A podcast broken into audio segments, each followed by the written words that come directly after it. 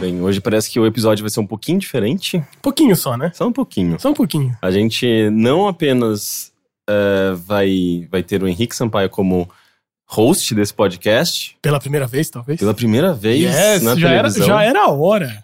É, não, mas a gente teve na, na, na história da, da equipe, não do Overloader, mas da equipe, num passado longínquo lá no Games on the Rocks, uma- no Games on the Rocks uma vez eu apresentei. É, e foi, foi legal, foi uma experiência bacana. Pelo visto, foi um pouco traumatizante, né? Porque você nunca mais fez isso. Então, mas é que tá, é porque o Teixeira e o Heitor sempre tiveram. Eu sempre achei que eles tinham mais desenvoltura pra isso, então eu sempre me sentia é, mais seguro deixando eles Entendi. seguro. É, essa, essa, essa afirmação foi um pouco estranha. Mas. é, mas eu gostei, eu gostei. E vamos, vamos repetir hoje. Só Pronto. que eu- vai ser um pouquinho diferente porque a gente vai deixar fluir. Da Sim. outra vez eu me preparei, eu fiz uma pauta, eu falei, não, eu vou apresentar um podcast, tem que ser uma coisa muito regrada, porque é assim que eu funciono, eu sou muito Muito metódico. bem. Mas hoje a gente vai deixando fluir e como eu ah, e o Matheus vamos participar desse podcast, Oi. ah, eu acho que a gente vai acabar se focando mais em música, Sim. eu presinto. Ah, vai, ser uma, vai ser uma gigantesca vitrolinha do Teteu, né? Vai ser meio isso. Eu acho uma boa. Ah, o Heitor não pode participar dessa, dessa edição e o Teixeira também, ele tá ah, muito atolado com questões da Riot, com campeonatos. A gente e... tá numa sequência de fatos infelizes e inoportunos é. acontecendo. Teve. Mas, mas tá tudo bem com o Heitor. Sim. Eh, eh, mas enfim, eh, hoje especificamente a gente não tem o Heitor, então eu e o Matheus vamos, vamos controlar essa porra. Yes! A gente fala, agora que a gente vai falar de música, né? Porque a gente nunca consegue puxar tanto isso aí, agora é, a hora. né? Não, e o mais incrível. Mas gente- reclamam quando fala muito de música também, né? Já aconteceu. Tipo, Ah, ai, é? foi muita música, então É toma! porque eu acho que tem uma coisa de podcast de música, especialmente se a gente. Se você se, você- se não é você fazendo o vitrolinha, tipo, apontando uma coisa da música e colocando a música logo em seguida pra pessoa ouvir. Sim. se torna uma coisa meio abstrata e a pessoa às vezes não tem a, a referência ou não necessariamente gosta do, do daquele estilo. E daí só, só como um conteúdo é, meio maçante pra Sim. pessoa, né? Que, não, que às vezes não se interessa. Então. é, mas eu acho que a gente vai abordar diferentes campos da música. Vai dar tudo pode- certo. Pode ser legal. Só uma explicação: a- o vídeo que vocês estão vendo tá meio horrível e muito diferente, porque Hum. por uma questão, enfim, de a gente não conseguir gravar com o Heitor. A webcam ficou com ele, a gente tá gravando com a câmera do MacBook, então tá meio estranho. Vocês estão vendo que eu tô com o meu computador aqui porque eu tô sendo convidado e gravando ao mesmo tempo. então eu tô editando É, aqui, e, e gravando as com o fone, porque você também tá recebendo retorno. Exatamente. Ainda bem que não tá com delay, senão ia rolar um sanduíche que ia ser desagradável. Mas é, unidos venceremos. Sabe uma outra coisa que eu presinto que, que vai acontecer com essa edição? Ah. Ela vai ser uma edição mais séria. porque, Não, a gente é muito sério. A gente é muito sério. cara, porque eu, eu- eu- meu senso de humor é péssimo.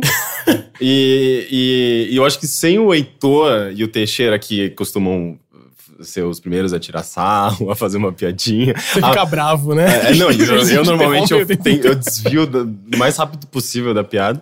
É, eu acho que vai, vai acabar ficando mais, mais um pouco mais sóbrio. Mas tudo bem. Pelo Eu- menos a gente não vai falar de cocô, né? Quer dizer, tem, tem, tem, uma, tem um e-mail sobre cu, né? Ups. é. Mas enfim. A gente, a gente deixa esse- todas as, as escatologias e as coisas mais estranhas, a gente deixa pros e-mails. então. Deixa a culpa pros ouvintes, então. Deixa pros ouvintes. A gente vai falar de coisa séria hoje. Serious. Tá, o que, que a gente pode puxar? Eu. ah, já puxando pra mim, mas ao mesmo tempo puxando pra você também, porque eu sei que Sim. você ouviu e você tem algumas opiniões sobre isso. A gente pode falar sobre o novo álbum do Gorillaz. Gorila. Sim, eu até, Humans. até comentei, né, que eu, nas minhas participações de, de, de microfone agora, que eu ouvi e não gostei muito. Uhum. E aí, você ouviu inteiro? O que, que você achou? Eu consegui ouvir ele inteiro uma única vez. Consegui ouvir, já diz muito, né? É, sobre não, isso. não, pior que assim, não foi nem por uma questão de esforço, de que eu tenho dificuldade de ouvir o álbum inteiro porque eu acho ruim, mas é, porque eu acho ele muito longo. É gigantesco. É, e É as gigantesco. minhas sessões é, ouvindo música geralmente não passam de 40 minutos, sei lá. Ah. E esse álbum, acho que ele se estende pra uma hora e pouco, né? Você tá ouvindo a versão do Spotify, né? a versão que do É a Spotify. Deluxe, sei É, lá, que Deluxe. tem músicas a mais. E tem o quê? 27 músicas? uma coisa assim. É muito. Mas, ok, tem uns interlúdios ali que Sim, são é. coisinhas bem pequenininhas. Texto e tal, né? É, mas, mas ainda assim, é um álbum bem longo. E foi por isso que eu, eu só consegui ele ouvir uma, uma única vez. Porque eu gosto de. eh, especialmente quando é um álbum que eu realmente gosto, assim, tipo, do começo, do meio, do fim. Eu gosto de ouvir ele inteiro, sabe? Claro. Crono- cronologicamente, né? Ouvindo em sequência. E, e, e esse álbum eu, gost, eu gosto especialmente, assim, do começo. Eu acho o começo dele muito gostoso. Então, Jura? é, é que. Bom, vai. Tá, eu vou, eu eu, eu vou me justificar. É, eu acho ele agradável. Então eu gosto de, de começar ali pelo comecinho mesmo e ir seguindo. Uhum. E eu consegui fazer isso uma única vez, de chegar até o fim. Sei. Tipo, perceber que o álbum não continuava, mas falei, caralho, cheguei no final desse álbum, Yes. finalmente. Mas, é, é, e por conta disso, obviamente, eu conheço muito mais o começo do álbum, porque eu já ouvi esse começo várias vezes. E o finalzinho, a parte final, eu ouvi uma única vez, sabe? Tanto é que algumas músicas ali eu nem lembro mais direito, sabe? Uhum. Mas, em geral, eu gostei. E eu acho que eu entendo por que eu gostei. Mas eu quero primeiro ouvir eh, uma opinião geral sua. Opinião geral, assim, prime- primeiro eu achei eh, essa, essa coisa do Deluxe, eu achei essas caras de mal editado mesmo, assim, sabe? Eu acho que tem Deluxe. músicas que não se salvam, assim, elas não É. precisavam estar lá. Tem tanta música no disco que Mas tem você umas diz que é essa versão específica do, do álbum? Ou... Eu não sei, eu não ouvi a versão Ah, reduzida, mas é, eu achei o disco muito desbalanceado. Assim. Eu sinto que. Eu sinto que se editasse, se cortasse um monte de coisa, já seria um disco muito melhor, mas eu acho que não salvaria o disco mesmo assim. Hum, você acha que peca pelo excesso, mas tem outras coisas além disso? Tem outros problemas, eu acho. Eu, eu acho que. eu senti um disco. Curiosamente, eu tive a impressão completamente diferente da sua. O começo eu achei chatíssimo. Sério? Foi muito engraçado, que eu tava vindo com a minha namorada, que ela. A gente tava conversando, ela falou que adorava gorilas. Eu falei, você viu que saiu o disco novo? Ela falou, eu vi, mas eu não ouvi ainda. Eu falei, então vamos ouvir junto. A gente colocou no carro, foi ouvindo. Na primeira música, a gente é. é, é estranha essa música. A primeira de verdade, não a introdução. É, não a introdução. A Ok. primeira música tá ok. Daí a segunda dela, ah, tá mais legal essa segunda. Que é, é, bem mesmo. dançante, né? Que é bem dançante. É Daí bem chega no fim da música, ela fala, cara, quase não tava aguentando essa música. Tá um O- saco. A terceira ou a segunda? A terceira faixa do disco, segunda música. Deixa eu, eu vou inclusive abrir porque eu, eu quero me certificar de que, que a gente tá falando da mesma música. Mas tá? Enfim, a gente tava ouvindo o disco e depois a gente ouviu no carro, a gente terminou de ouvir aqui em casa. É, e, e, cara, a gente tava o tempo inteiro meio assim, tá bom, vai. Tem- tinha alguma coisa que se salvava, vamos dar mais uma chance. E daí a Uhum. próxima música, não, era só chata, sabe? Eu achei um disco de música chata, assim. Sério? A- a- Eu vejo um problema conceitual grave nele, que eu já falo, mas assim, em termos gerais, eu achei um disco muito chato de ouvir. Mas ao mesmo tempo ele é um disco bem dançante, é um disco animado, bem mais, eu acho que animado e dançante do que os anteriores, porque enquanto enquanto que os anteriores tinham uma pegada um pouco mais de eh, de hip hop, esse eu sinto que tem uma pegada até mais dance mesmo, sabe? Tipo, tem house nesse disco. Sim. Coisa que eu não, não me lembro de ter nos, nos gorilas anteriores. Mas eu sinto que era é, é aquele tipo de música que se tocasse num rolê ia esvaziar a pista. Sim, do tipo, é animado, mas é, é animado indie animado, né? É animado gorilas. Eu assim. Mas ao mesmo tempo eu, eu, eu, eu consigo apreciar músicas dançantes, mas ao mesmo tempo um pouco introspectivas. Um- aquele dançante não pra pista, mas dançante pra você sozinho na sua casa, sabe? Curtir sim. sozinho. Eu entendo um pouco disso. Mas é que eu não acho que é o Gorilas isso também. Ah, né? é, Tem é. isso, assim. Sim, não tem uma questão de identidade. com- É, super. Que, assim, já entrando no assunto, esse pra mim é o maior problema desse disco. Uhum. Ele não tem a menor identidade, eu achei. Uhum. É, eu vi um. Eu, eu, eu, eu ouvi o disco e eu fiquei mega encafifado com ele, assim, não, não sabia muito o que, o que pensar sobre ele também, além de que eu não gostei.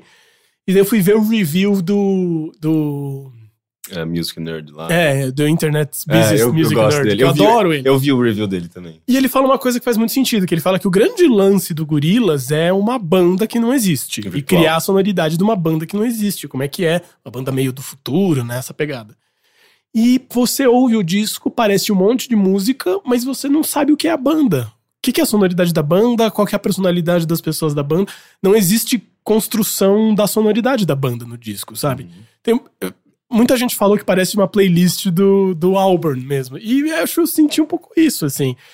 Eu sinto que é mais um disco dele, um disco ruim dele, do que um disco do Gorilas, sabe? Eu não, eu não vejo o Gorilas ali. Eu entendo. Parece que para ele o Gorilas virou. para ele eu tô falando o Damon Albarn, que é o Gorilas, né? Que é meio. Ao invés de ser essa construção toda, virou uma coisa dele fazendo umas músicas com a cara do Gorilas, sabe? Uhum. Mas não tanto a construção de um conceito e uma banda, saca? Mas eu, eu, eu acho que eu entendo, mas ao mesmo tempo quero dar um contraponto. Porque Gorilas, embora seja uma banda virtual, uh, uh, em sua lore, existe uma lore de, de gorilas. Elas passam no mundo real. Sim. Uh, tipo, o, o 2D, né, o, o, protagonista, né, o vocalista, que também é um protagonista, se a gente for considerar o Gorilas enquanto uma história. ele morava em Los Angeles, mas ao mesmo, ao mesmo, tempo eles tinham um estúdio no topo de uma colina. Enfim, tem toda uma, sim, uma narrativa. E, e, mas ainda assim ele tá conectado com o mundo real, assim. Então, Uh, por mais que uh, a gente tenha essa expectativa de uma coisa, ah, é uma banda virtual completamente fantasiosa e por isso a gente talvez espere uma sonoridade diferente daquilo que, que a gente conhece do pop, do eletrônico, do hip hop, sei lá, misturando isso, dando uma cara nova para essas uh, para esses estilos. Eu entendo que, na verdade, o fato deles serem uma banda ambientada no mundo real faz sentido que eles também sigam tendências do mundo real, sabe? E eu não acho que esse álbum necessariamente tá seguindo alguma tendência, sei lá. É, é eu tem até umas coisas legais, assim, tipo, no. Uh, uma, umas mesclagens interessantes, justamente de hip hop com, com, com um som mais dançante, com house mesmo, ou com, sei lá, um, umas músicas que você ouve e você tem uma dificuldade de entender exatamente uh, quais são as origens, os, os, estilos que ele, que ele tá buscando, que ele tá usando como influência. Aquela coisa meio esquisita, sabe? Umas, umas, umas músicas meio tortas, que eu acho que Gorila sempre fez isso bem também. Eu acho que tem alguma coisa da identidade de gorilas que ainda tá ali e que tá conversando bem, eu achei, até aqui com o mundo real, sabe? Eu acho que conversa com o mundo real. Meu problema não é muito esse, é mais que eu ouço o disco e eu falo, não parece que é uma banda. Hum. Parece que é um monte uma de. Uma compilação, né? Parece uma compilação, parece Sim. uma playlist, assim. Parece um é. monte de música de um monte de gente. Que é, é meio que é, realmente. eu entendo. Então, mas não tem uma unidade, assim. Não que eu acho que todas as músicas deviam soar a mesma, é. não é isso que eu quero dizer.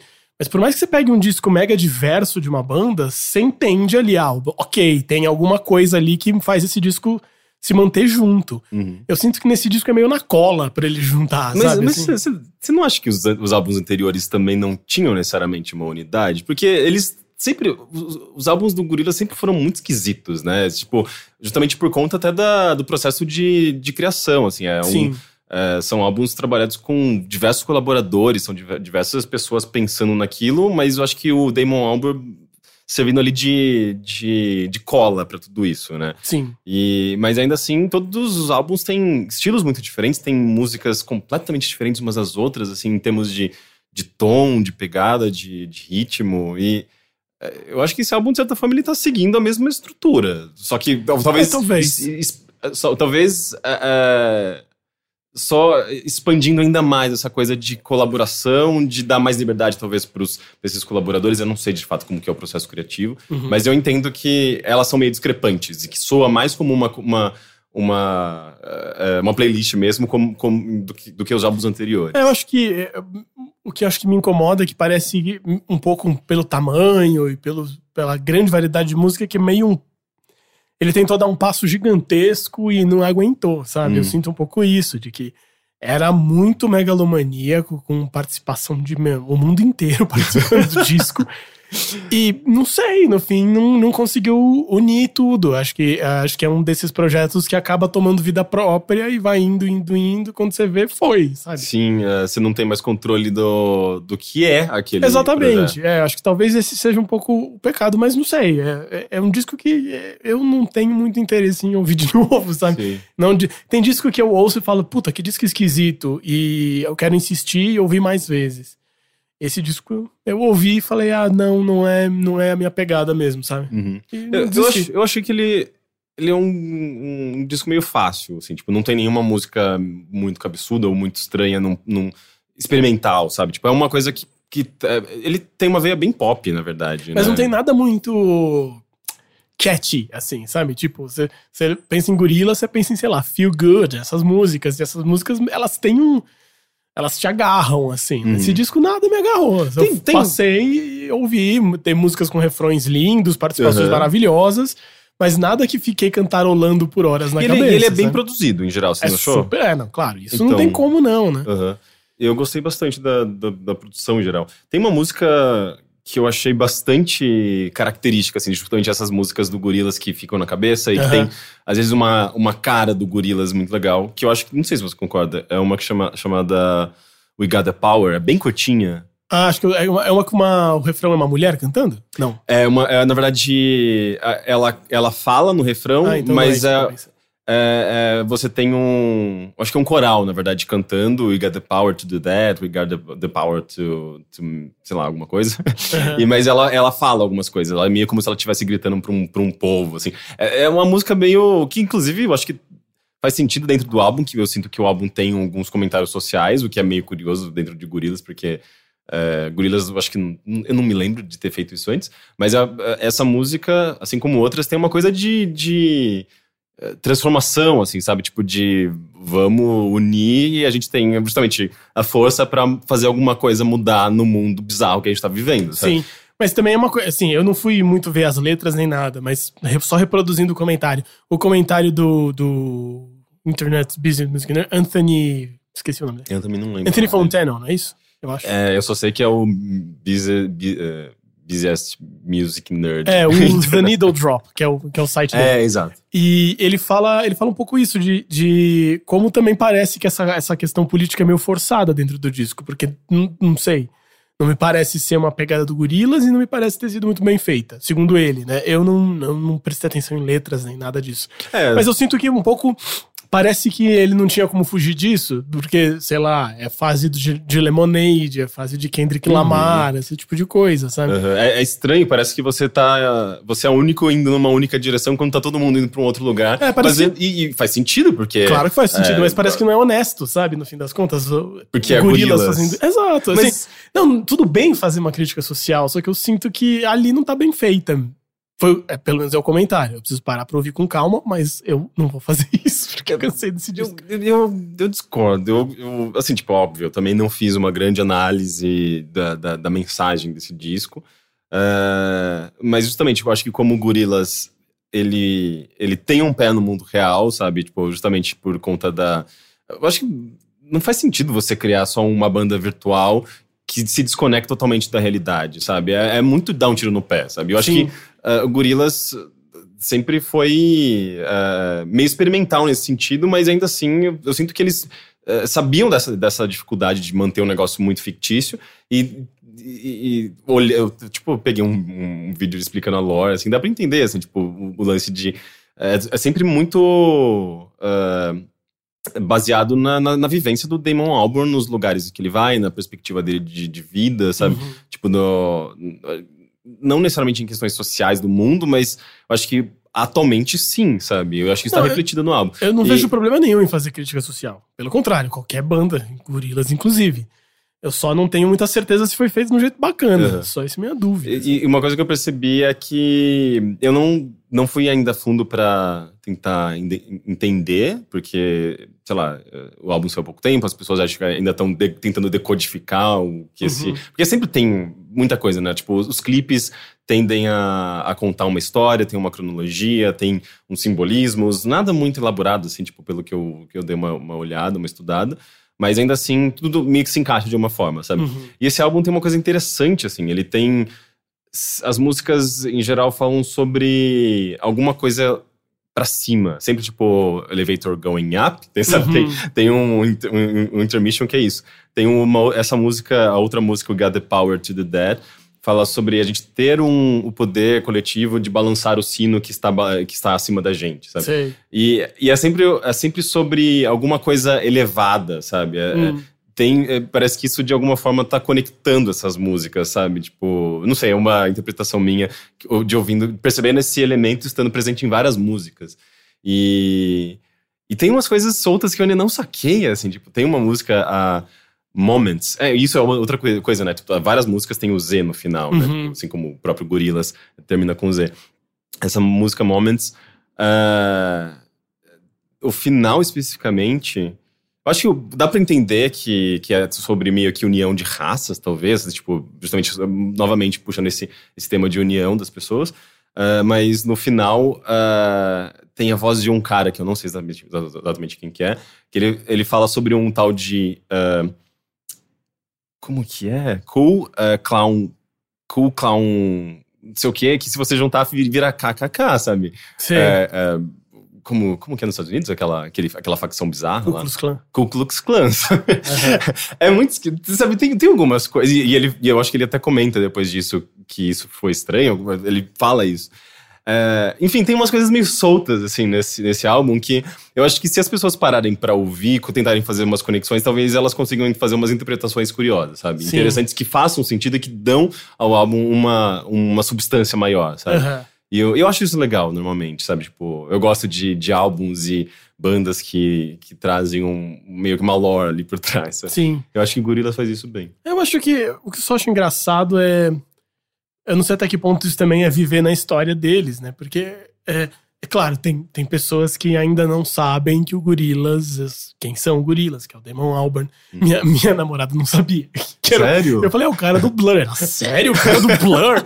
Gente, eu pensei que todo mundo soubesse disso um mês depois que começou a banda. Mas enfim, mas é, eu acho engraçado assim, essa coisa do show deles assumirem que são eles e não se esconderem mais. Até porque é um negócio, acho que caríssimo de ser mantido, né? Porque imagina, pra cada clipe eles têm que fazer animação 2D, animação 3D, eles misturam estilos. E daí no, todo show tem que ter projeção, tem que ter holografia, tem que ter não sei Então, o quê. porque em tese o Gorilas é uma dupla, né? É o Damon Albarn que faz as músicas e um outro cara E que o faz a artista, história O, inteira. dese- o desenhista. E esse cara acho que tá perdendo importância cada vez mais. Porque... É, eu não sei quem que é o, o Pois artista. é, então, tá vendo? Ninguém sabe quem ele é, as histórias assim, quem ouve o disco vai ouvir pelo Spotify. Uhum. Então e não não vai vai, ter a parte visual, né? Essa coisa Exatamente. multimídia. Então, assim, é, ao vivo nem é mais esse rolê, ao vivo é uma banda no palco mesmo. Uhum. Então, acho que, sei lá, tá meio desbalanceado, assim. Eu, eu, eu vejo que eles não estão Eles estão meio tentando se adaptar e não estão conseguindo, sabe? Tipo, putz, a gente é uma banda só, a gente é. O que, que é. É. agora, sabe? É, eu acho que faz sentido. Até porque quando eles surgiram, o cenário de, de consumo de tecnologia era outro, a percepção, a percepção das pessoas de, de multimídia era outra, sabe? Tipo, primeiro, quando eles surgiram, tinha DVD, o, o, o DVD, o menu do DVD contava historinhas. Sim. Sabe, tipo, o site tinha coisas lá, tipo, que você navegava no site, você interagia com os personagens.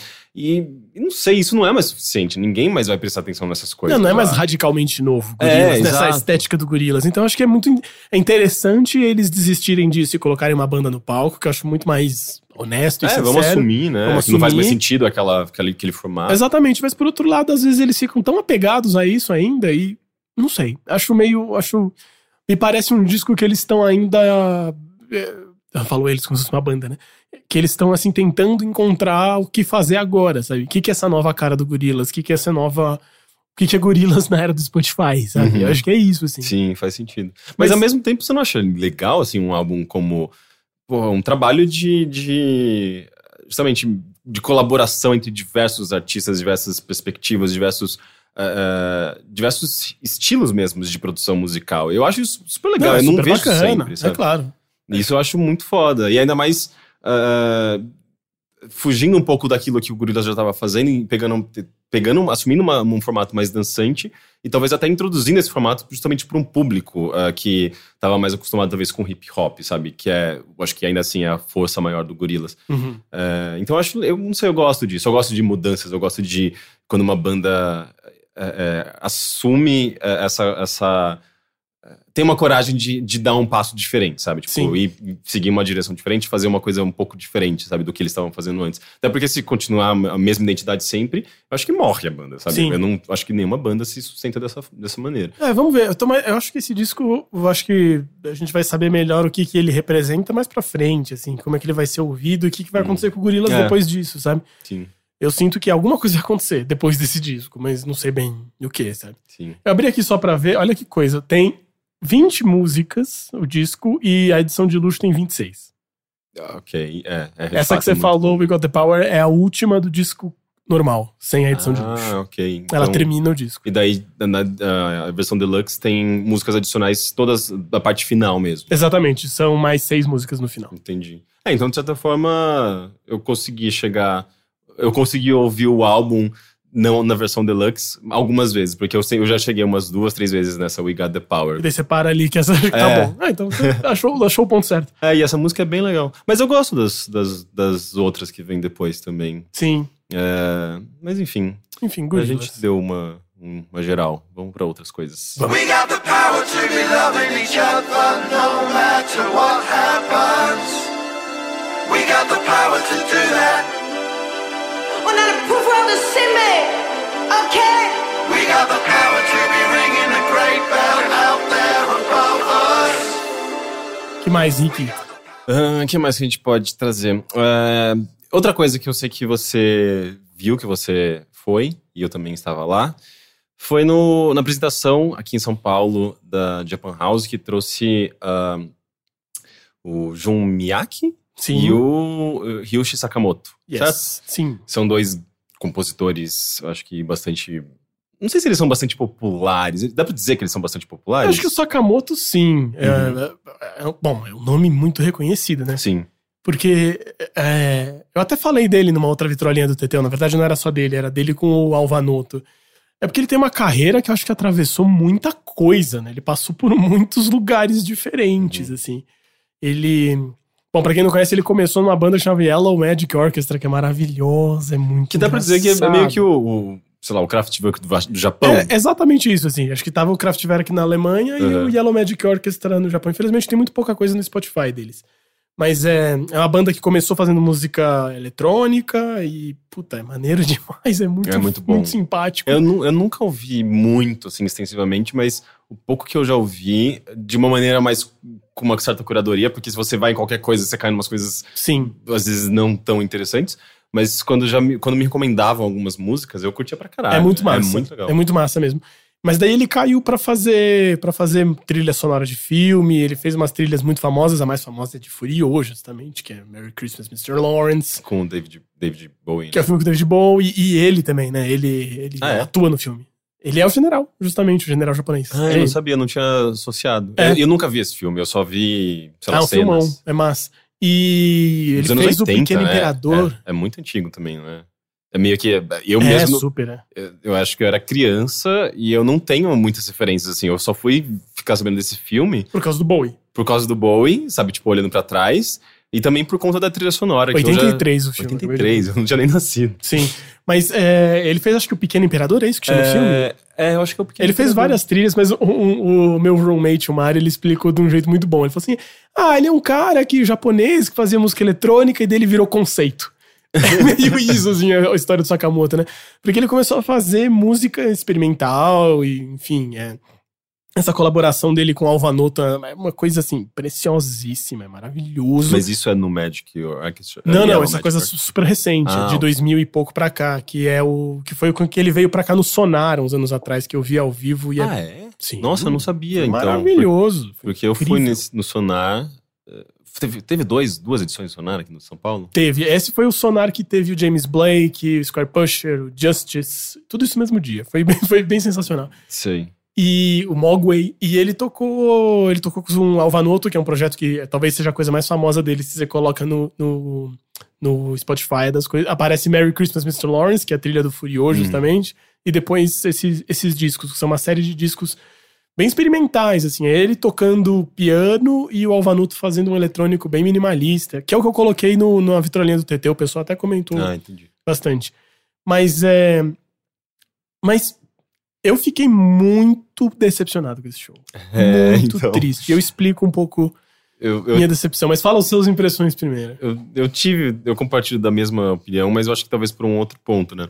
Porque eu mesmo não conheço muito o trabalho do Sakamoto. Pra mim, eh, eu sei de- da, da atuação dele no Yellow Magic Orchestra, que eu já não conheço tanto, mas eu gosto.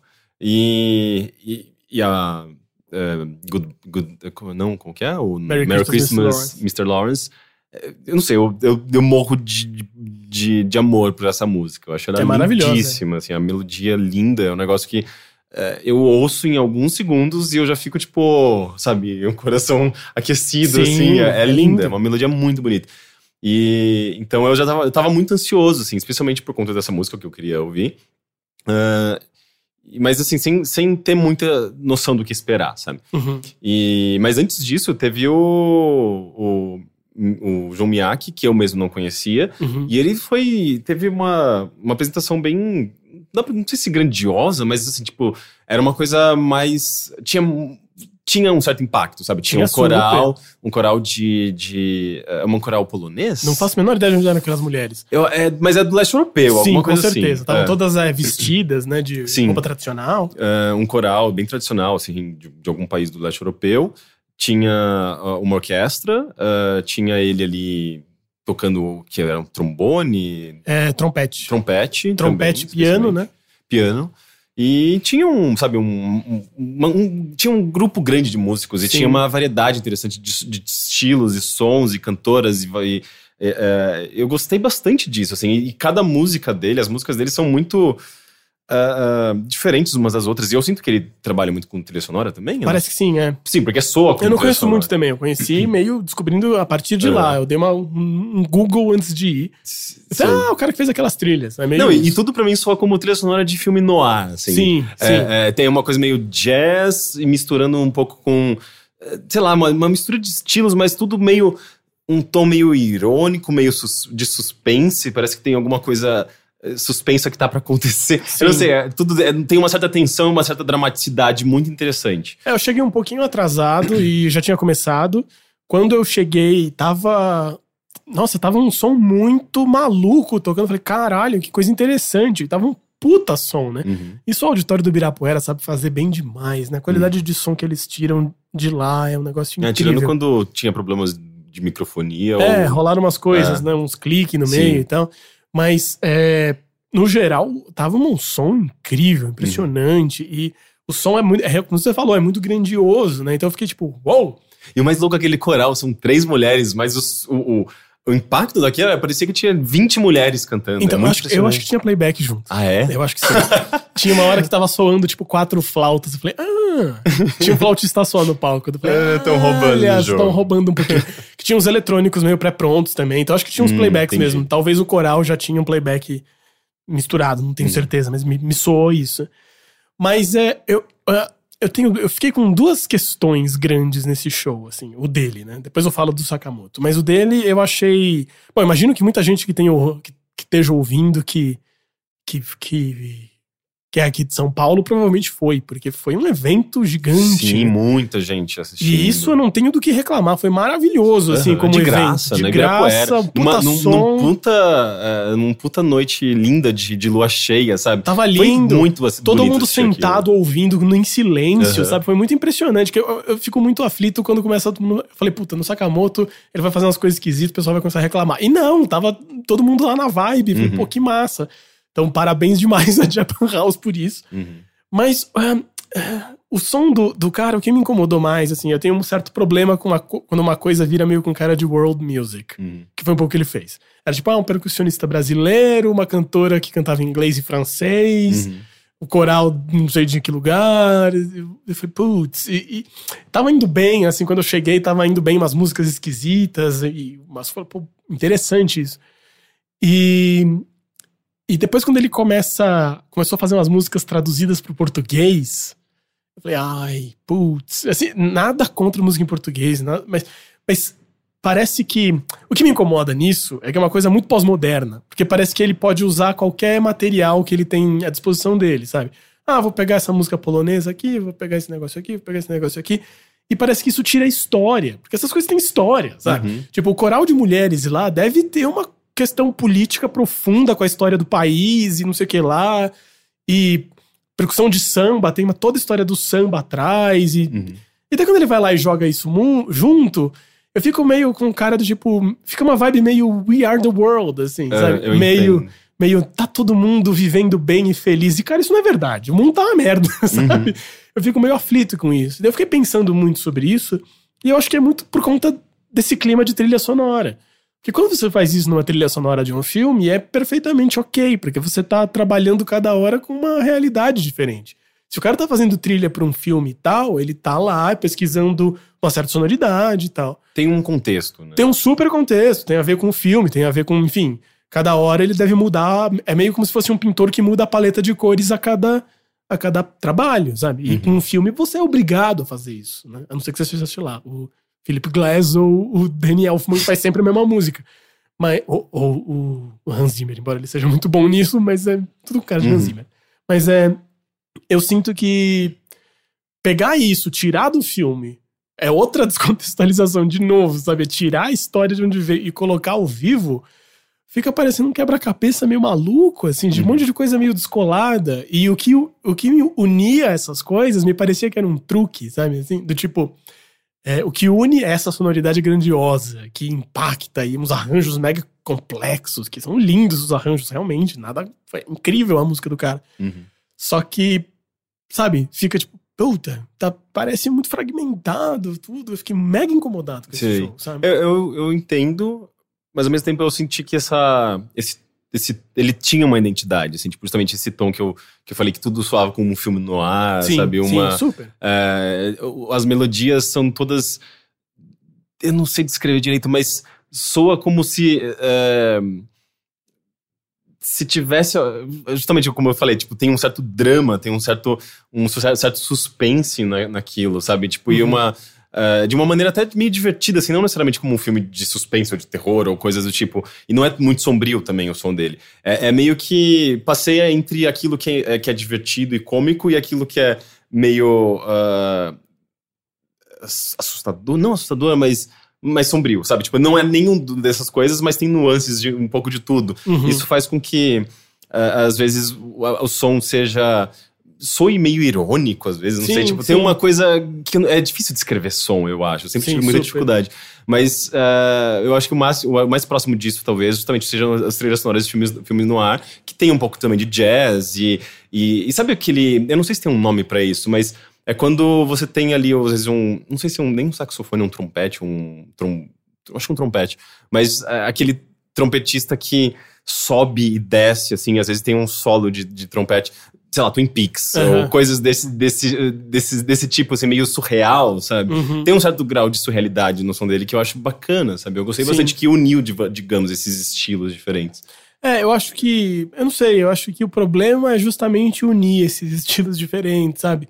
Eu sinto que é um pouco tirar a particularidade de cada coisa. Você tem as várias coisas que já têm a sua particularidade. Uhum. Daí você joga tudo dentro do mesmo caldeirão, e daí é meio que você nivela tudo como se fosse a mesma coisa, e não é a mesma É, coisa. sim. É, eu acho que isso é um problema grave, sabe? Mas o que eu achei mais engraçado foi, foi a, a última música que ele tocou, porque é, foi, um momento muito engraçado que eu tava de costas pro palco, eu tava, sei lá, sei lá, fazendo alguma coisa, e tava de costas e tava olhando uma galera que tava atrás de mim. E daí começou a tocar música, e é a música do filme da Pina, né? O É o- Pina. a- Da Pina Bausch, da- que ele- da- de balé? De balé. Sim. Aquela pum, tum, tum, tum, tum, tum, que é a música que ficou famosa por causa do trailer do filme. E, na verdade, era uma música já de uma peça da Pina Bausch que eles usaram pro filme. Uhum. E é muito engraçado que eu olhei, daí eu, eu vi todo mundo, todo mundo com uma cara de. Ah, esse cara! Tipo, a última música do, do show, eles entenderam quem é. Exato, e foi o que aconteceu comigo também. Falei, olha, a música da Pina Bausch, que da hora, foi ele que fez. Uhum. Mas, é, enfim. Mas.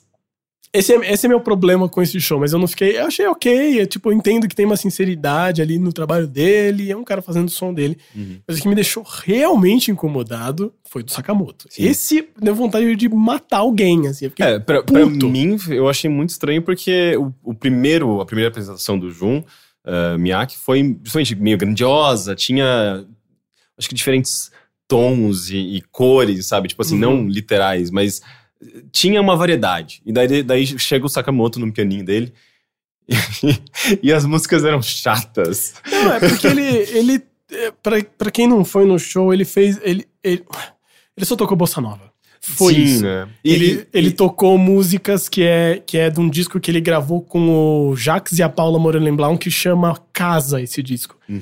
Que eu acho um disco terrível. Eu acho das piores coisas que ele fez. Mas isso, uma bossa nova, ele interpretando a bossa nova brasileira, eh, ou, ou músicas Tom de Jobim. bossa nova brasileira mesmo. Tom Jobim. Tom Jobim. Ele só Tom tocou Tom Jobim, Jobim? só tocou Tom Jobim. Sério? Tocou Nossa, eu- desafinado, Eu não, eu, não, tocou- eu não identifiquei as primeiras. Eu, eu saí na metade do show porque eu não aguentei. É, não dava.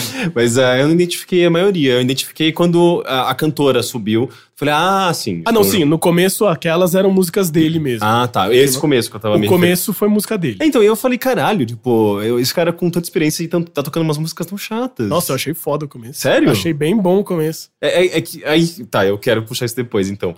Mas é, eram um, um- umas músicas que tinham. A primeira música eu achei muito bonita, tipo, é, tinha uma melodia simples, mas assim, você logo sacava e era.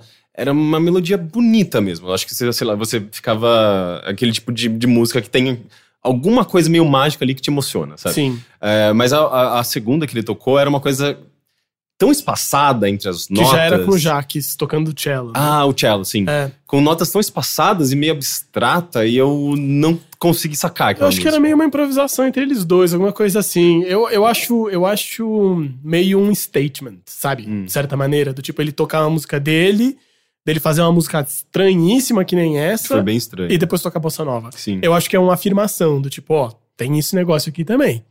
É, Eu acho que é muito importante para talvez quem tivesse lá que não conhecia o som do Sakamoto entender que ele vem de outro lugar, Uhum. sabe? Ele é um cara que tá pensando em música de muitos jeitos Sim. e bossa nova é uma delas, talvez a mais infeliz delas. E Esse é o meu por, problema. por que será que ele se focou tanto em Bossa Nova? Eu acho que é, esse é meu problema. Eu acho que foi o convite. Eu acho que é e esse esse é, é, o que eu sinto é assim. Você tava lá provavelmente quando o mestre de cerimônias entrou entre os dois shows e destilou preconceito sobre japonês. Nossa, foi, foi muito estranho. escroto. O pessoal começou a vaiar no meio. Achei que quando começaram a vaiar, eu fiquei meio bravo, porque ele só tava sendo um cara mala. Só que daí ele começou a falar, ah, porque os japoneses são organizados e a gente bagunçado. É, começou a determinar uma visão muito determinista de coisas, né? Nossa, tipo, coisa- estabelecer foi um- umas, Chuva de umas chorume, assim. generalizações. né? Exato. E, e eu acho que é um desserviço isso, sendo que você tá propondo nesse evento inauguração de uma casa sobre cultura japonesa no Brasil, sabe? Uhum. Tudo que você quer fazer é, criar, é abrir mão desses preconceitos, desse Uhum. clichê que existe sobre o Japão, né? estereótipo de japonês. E E mostrar brasileiro também, né? Porque ele classificou os brasileiros como é, lerdos. né? Exatamente, ele fez o clichê do, do brasileiro vagabundo Uhum. e do japonês trabalhador bom de matemática, sabe? Sim. Que é a coisa mais horrível a se fazer.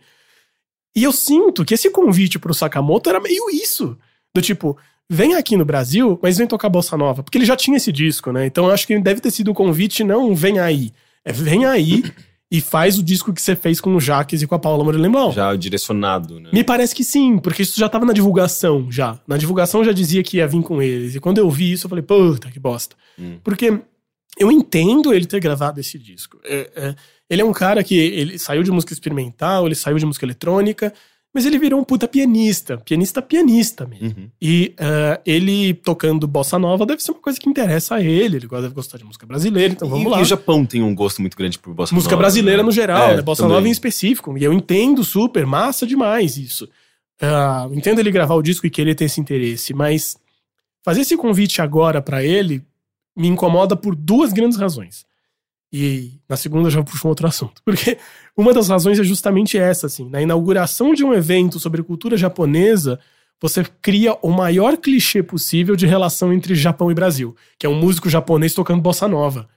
Já, Puta que pariu, sabe? Tipo, é, é, é besta, é tonto. É, é- é uma. É você presumir que. Você precisa dessa, dessa ligação entre, ah, tipo, ah, é um japonês interpretando uma música brasileira.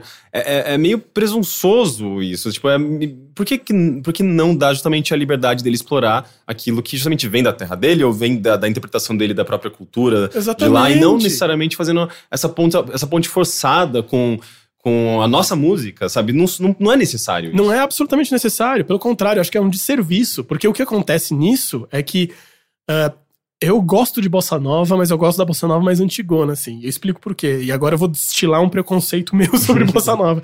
Que quando surgiu bossa nova era um negócio assim de outro mundo, bossa nova. Realmente, você ouve eu fico imaginando alguém que não tem familiaridade com samba, sei lá, um, um americano, sei lá, uma coisa assim, um japonês mesmo, ouvindo, sei lá, Bim Bom do João Gilberto pela primeira vez. Você cai da cadeira, porque o ritmo não faz o menor sentido, tá? Assim, aqueles ritmos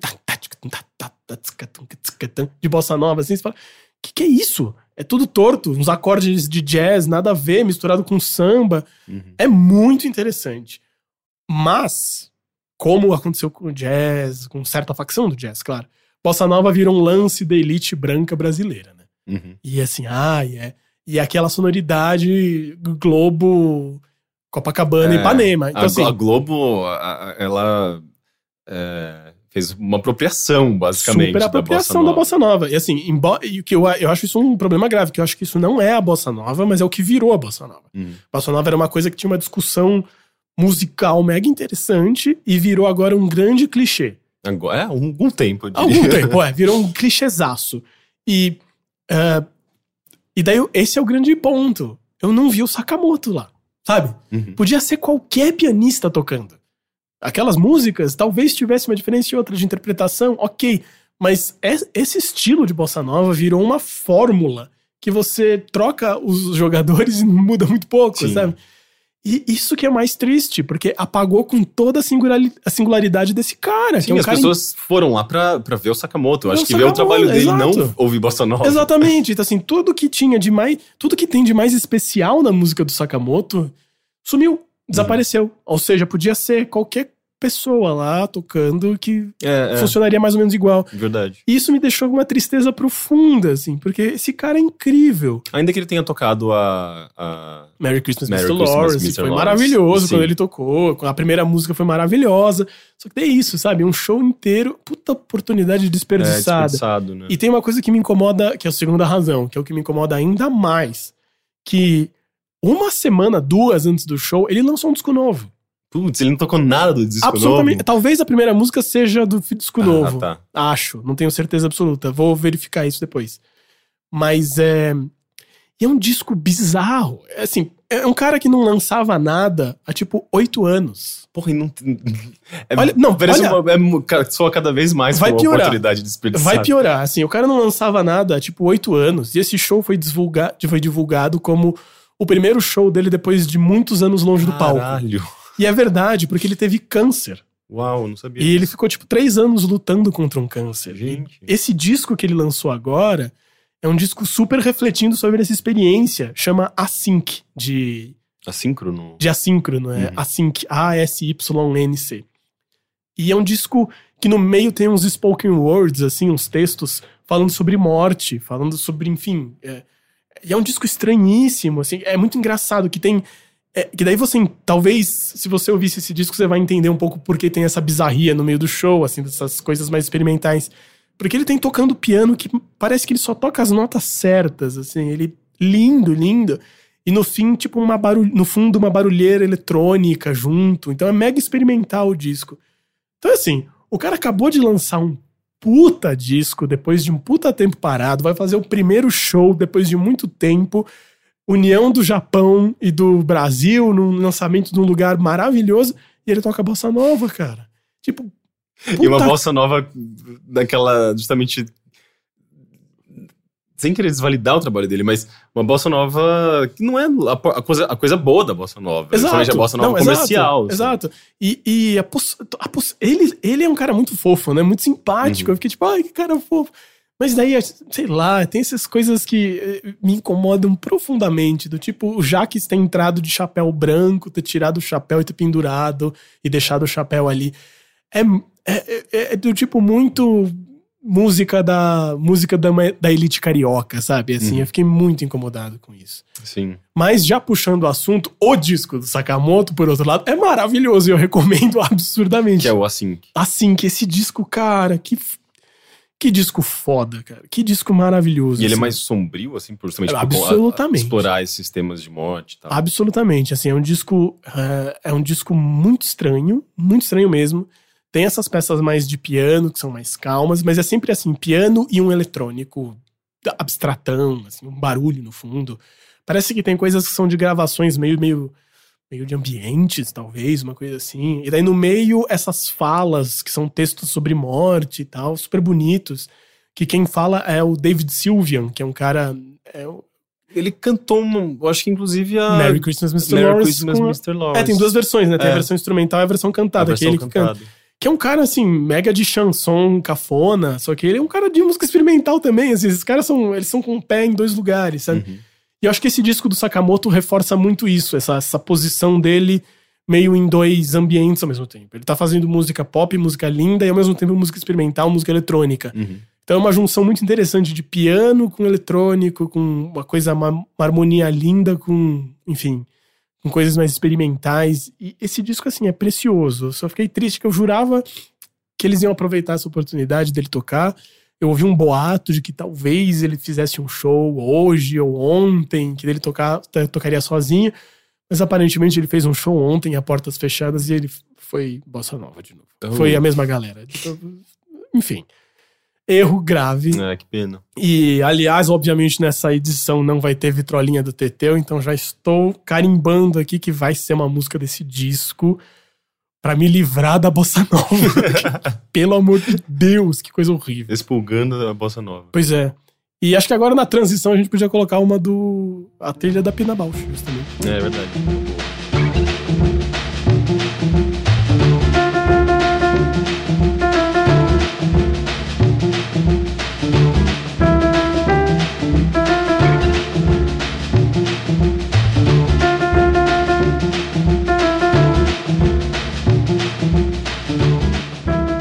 Que mais? Ahn, deixa eu ver. Eu fui num recital nesse final de semana e ah, de um. de- na verdade, não são amigos meus, mas são amigos de um amigo meu. Ah, são pessoas que eu, que eu conhecia.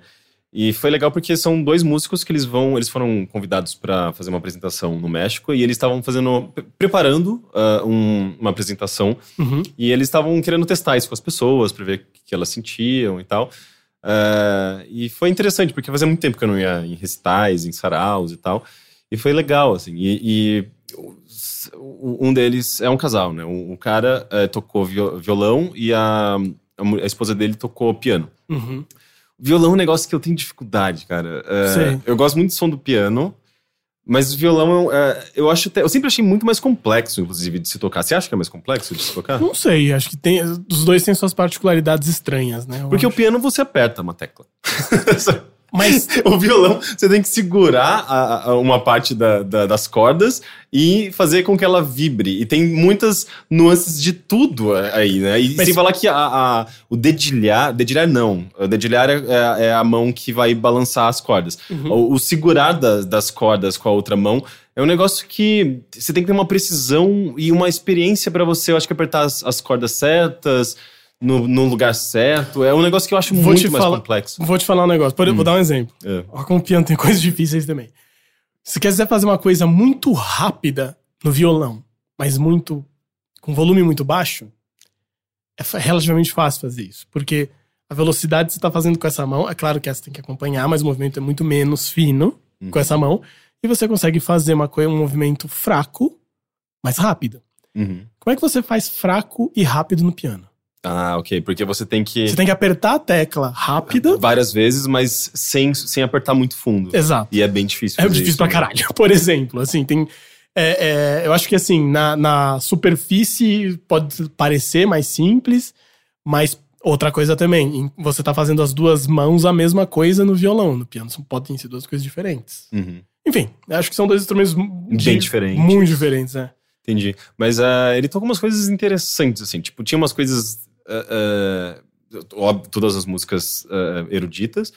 E ele foi pra um lado mais Espanha, assim, que soava com uma coisa meio quase medieval, assim, tipo, umas Uhum. composições mais bem distantes, acho, da contemporaneidade. E ele terminou na contemporaneidade, tocando uma música de um compositor que tá vivo, não me lembro o nome dele, é professor da Unesp, alguma coisa assim, chamada Pêndulo. E Do Flo Menezes, não é? eu, eu acho que é. Deve ser. Eu achei curiosa, são- Uhum. porque é, é, é- ela é uma música também difícil, de, não tem melodias muito simples, não tem nada que você consiga. É bem abstrata Aham. e, e termina com basicamente uma performance do, do músico, porque ele é, balança o violão, ele levanta o violão e balança o violão fazendo.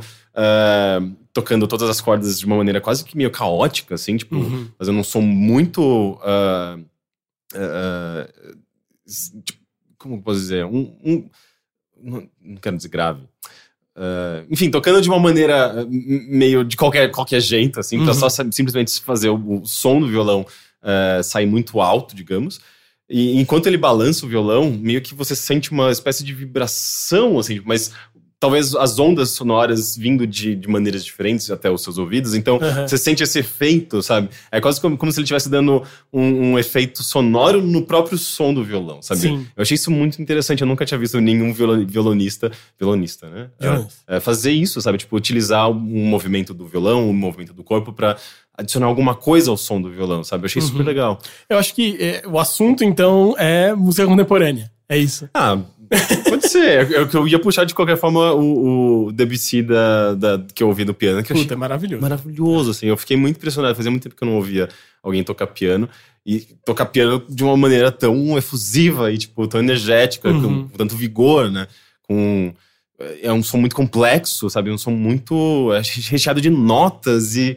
É um negócio meio que, sei lá, um virtuosismo absurdo, assim, tipo, um piano que eu fazia muito tempo que eu não via ao vivo, sabe? Sim. Eu achei maravilhoso. Mas você quer falar alguma coisa Não, sobre não, a é só porque contemporaneidade? Você tava falando de- da- das coisas estranhas que ele tocou. É, não, é que eu, eu- eu- é, são coisas que eu reparo, assim. Eu pesquisei aqui, eu acho que não é do Flamenenses.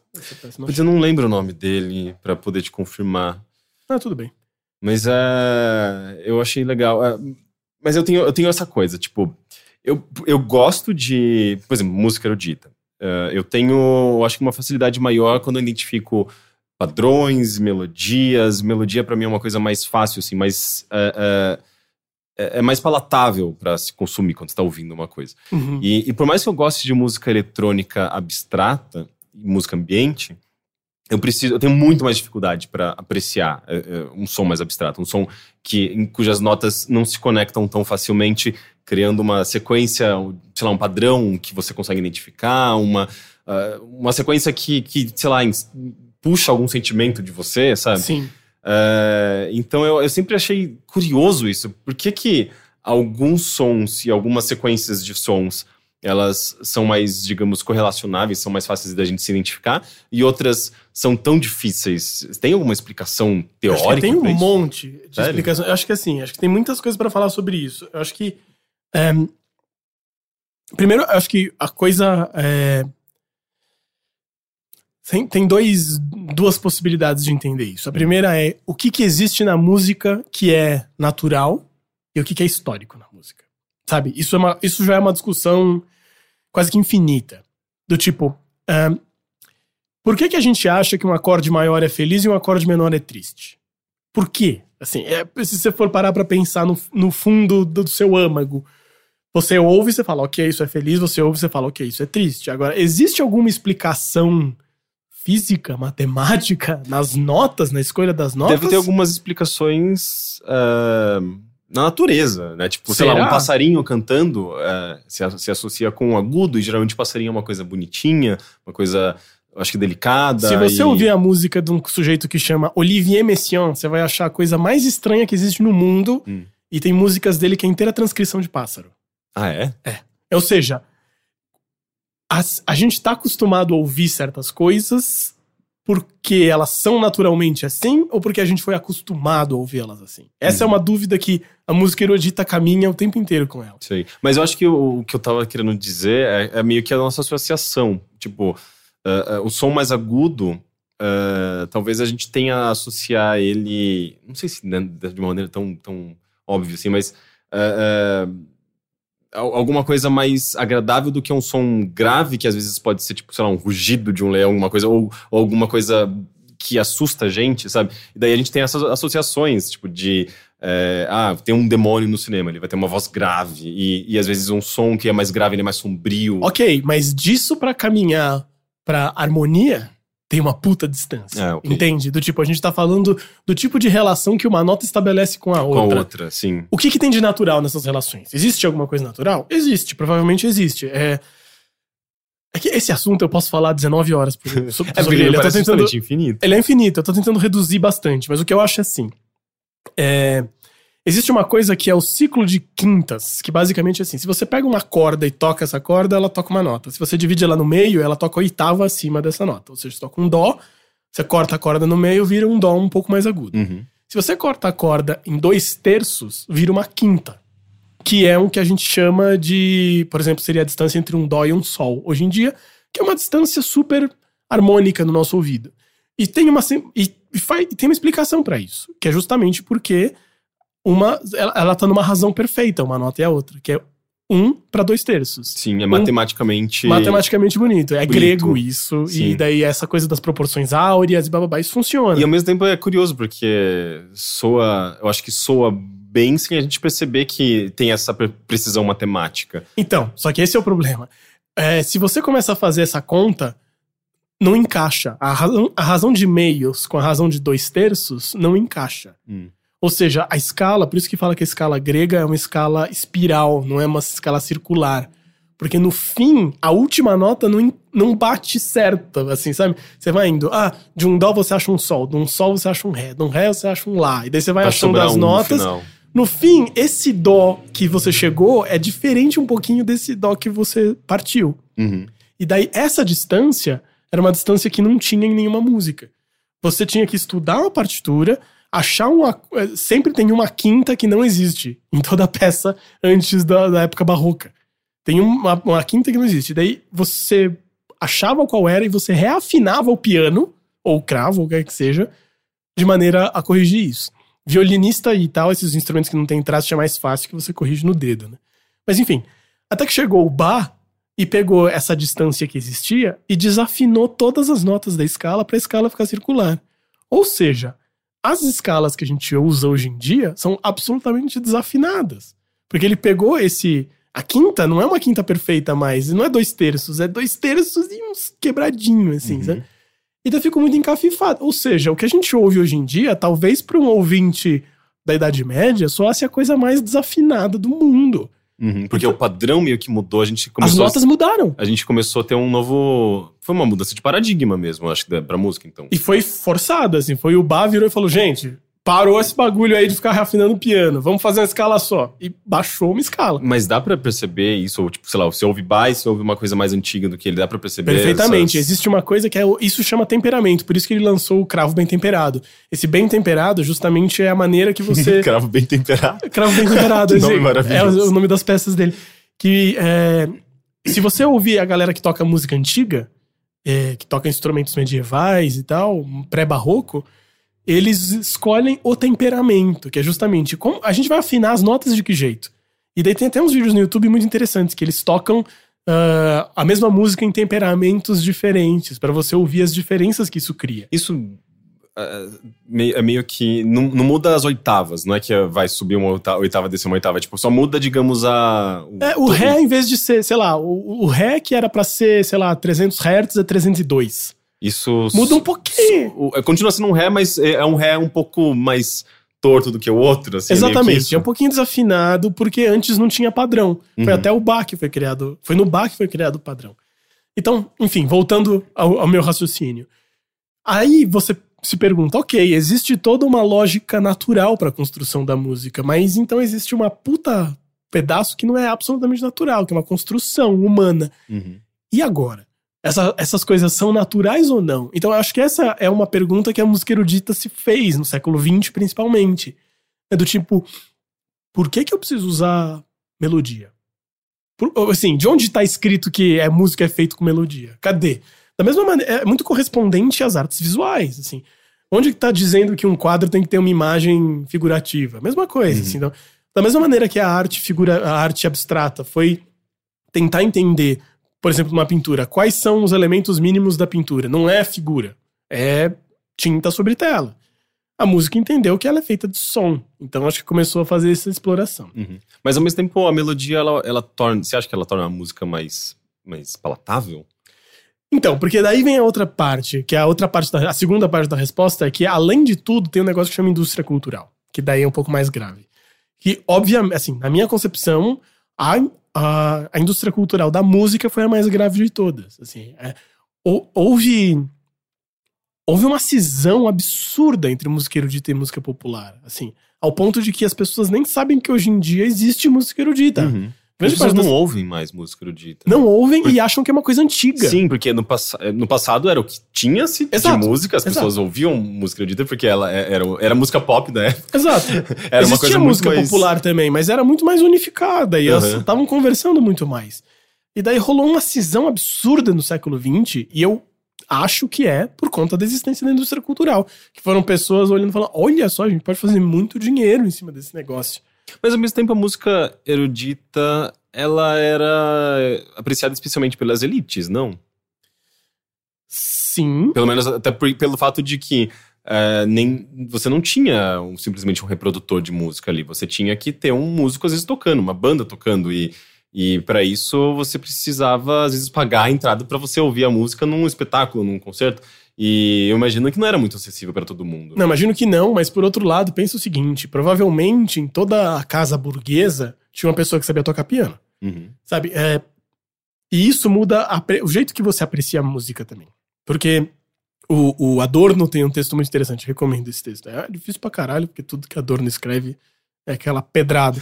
Mas chama, se eu não me engano, ah, Fetichismo na Música e a Regressão da Audição. É difícil pra caralho o texto, mas basicamente o que ele. ah, vou dar um exemplo mais ou menos do que ele fala. Ele fala que. Como é que você ouvia uma música no, no sei lá, dois séculos atrás? Se você ouvisse uma música orquestral, provavelmente você ouvia ela uma vez só na sua vida. Uhum. Se você tivesse sorte, você ia ouvir uma segunda vez.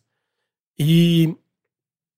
Ao mesmo tempo, toda a casa, ó, casa burguesa, enfim, tinha uma pessoa que sabia tocar piano e que comprava a redução para piano, a partitura de redução para piano, e sabia tocar. Então o contato com a música era muito mais próximo no, no sentido da teoria, no sentido da, da, da, da audição fina de música, de análise de música. Uhum. Eu sinto que talvez ali, por conta da maneira que a música era desenvolvida, é, as pessoas ouviam diferente. Esse é o ponto que o Adorno fala. Ele fala que a audição mudou ao longo do século XX. E hoje em dia as pessoas não sabem mais ouvir da mesma maneira que elas ouviam. Claro que isso tem um argumento mega preconceituoso, bababá, obviamente o Adorno era um alemão mega eurocentrista, enfim, Uhum. mas tem uma verdade ali que eu acho interessante, que é justamente esse ponto de que você vai ouvir uma música, uma peça erudita hoje em dia, você não reconhece quando toca um tema e depois, 15 minutos depois, o tema repete. A gente não sabe mais ouvir isso. E provavelmente o ouvinte médio do século XVIII soubesse ouvir isso, sabe? Uhum. Porque a audição dele era diferente. Assim como a nossa visão mudou completamente, assim como todos os nossos sentidos mudaram por causa desse bombardeamento de informação e tudo ser transformado em mercado, em produto e tal. Então, é, uma coisa que ele que, que, que tem uma ideia muito interessante é que ele. Não sei se é nesse texto ou se. Nem sei se é ele que fala exatamente isso, mas que o refrão de uma música é a música fazendo propaganda dela mesma. Que eu acho uma ideia muito curiosa. Que é a parte que você fica cantarolando, que ela tá meio fazendo propaganda pra você ouvir o resto da música. Uhum.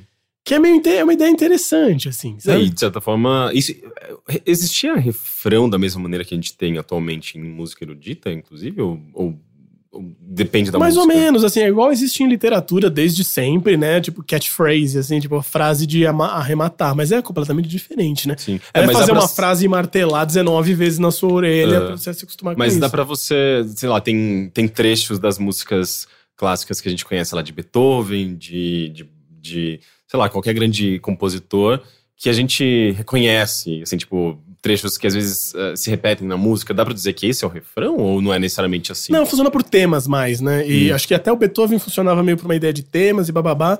E o Wagner inventou a ideia de motivo, né? Que é um leitmotiv, que é uma coisa que ele emprestou da literatura. Uhum. Que é uma coisa de você criar, por exemplo, é, Tristão e Isolda. Toda vez que o Tristão entra em cena, tem um acorde específico que é o Tristão. É meio Ah, o Mickey entendi. Mouse da música erudita? E, é- e é utilizar a música como uma forma de, de contar uma história, né? Contar uma narrativa e. é, que, que inclusive a, a pianista que tocou lá ne- nesse, nesse recital, ela tocou Liszt, tocou Gretchen, da, da, de Liszt, que é da, da história do Fausto e Me- Mefistófeles. É Fausto, na verdade, É Fausto, né? é. Fausto, exato. E, e essa música, que não é a Gretchen da Gretchen, tá? A rainha do, do rebolado. Não, é a Margarete, né? É apelido de Margarete. É, Gretchen. isso é verdade. né? É, é, a- e a Gretchen é uma personagem, uma, sei lá, uma donzela, aquela típica donzela de, de, de literatura clássica. E, e é uma música que tem 18 fucking minutes, sabe? Tipo, Sim. é um negócio enorme. E, e justamente tem essa coisa de, de contar uma história, assim. Justamente tem uns tons mais eh, suaves na- quando tá, tá desenvolvendo, digamos, essa... eh, essa parte da narrativa da, da Gretchen, e daí quando chega o Mephistófeles, que é, de, Uhum. digamos, a, a, a personificação, personificação do diabo, da, da- do mal, é é justamente aquele lance que eu estava te falando do, do grave, né? Tipo, chegam uns tons mais, mais caóticos, mais graves, é mais sombrio, Sim. o- o- a textura, né? o som muda. E, e você vê meio que ideias ali, né? Tipo, embates, e você sente é, quando existe calmaria, quando existe dor, quando existe Sim. conflito. É, Mas aí isso que tá. isso é, uma- é meio que. Quando que surgiu isso? É uma ideia que surgiu em um momento específico, essa coisa de, de história na, na música ou não? Eu acho que não, eu acho que, assim, teve, teve um auge em, sei lá, no romantismo, assim, eu Hum. acho que daí é o grande romantismo na música que é um pouco diferente do romantismo do resto das artes, assim, de período histórico. Mas, é, o ponto é um pouco isso, assim, é, é, a Sagração da Primavera, do Stravinsky, que todo mundo já ouviu porque assistiu Fantasia da Disney. É, Fantasia tem a Sagração da Primavera. Sim.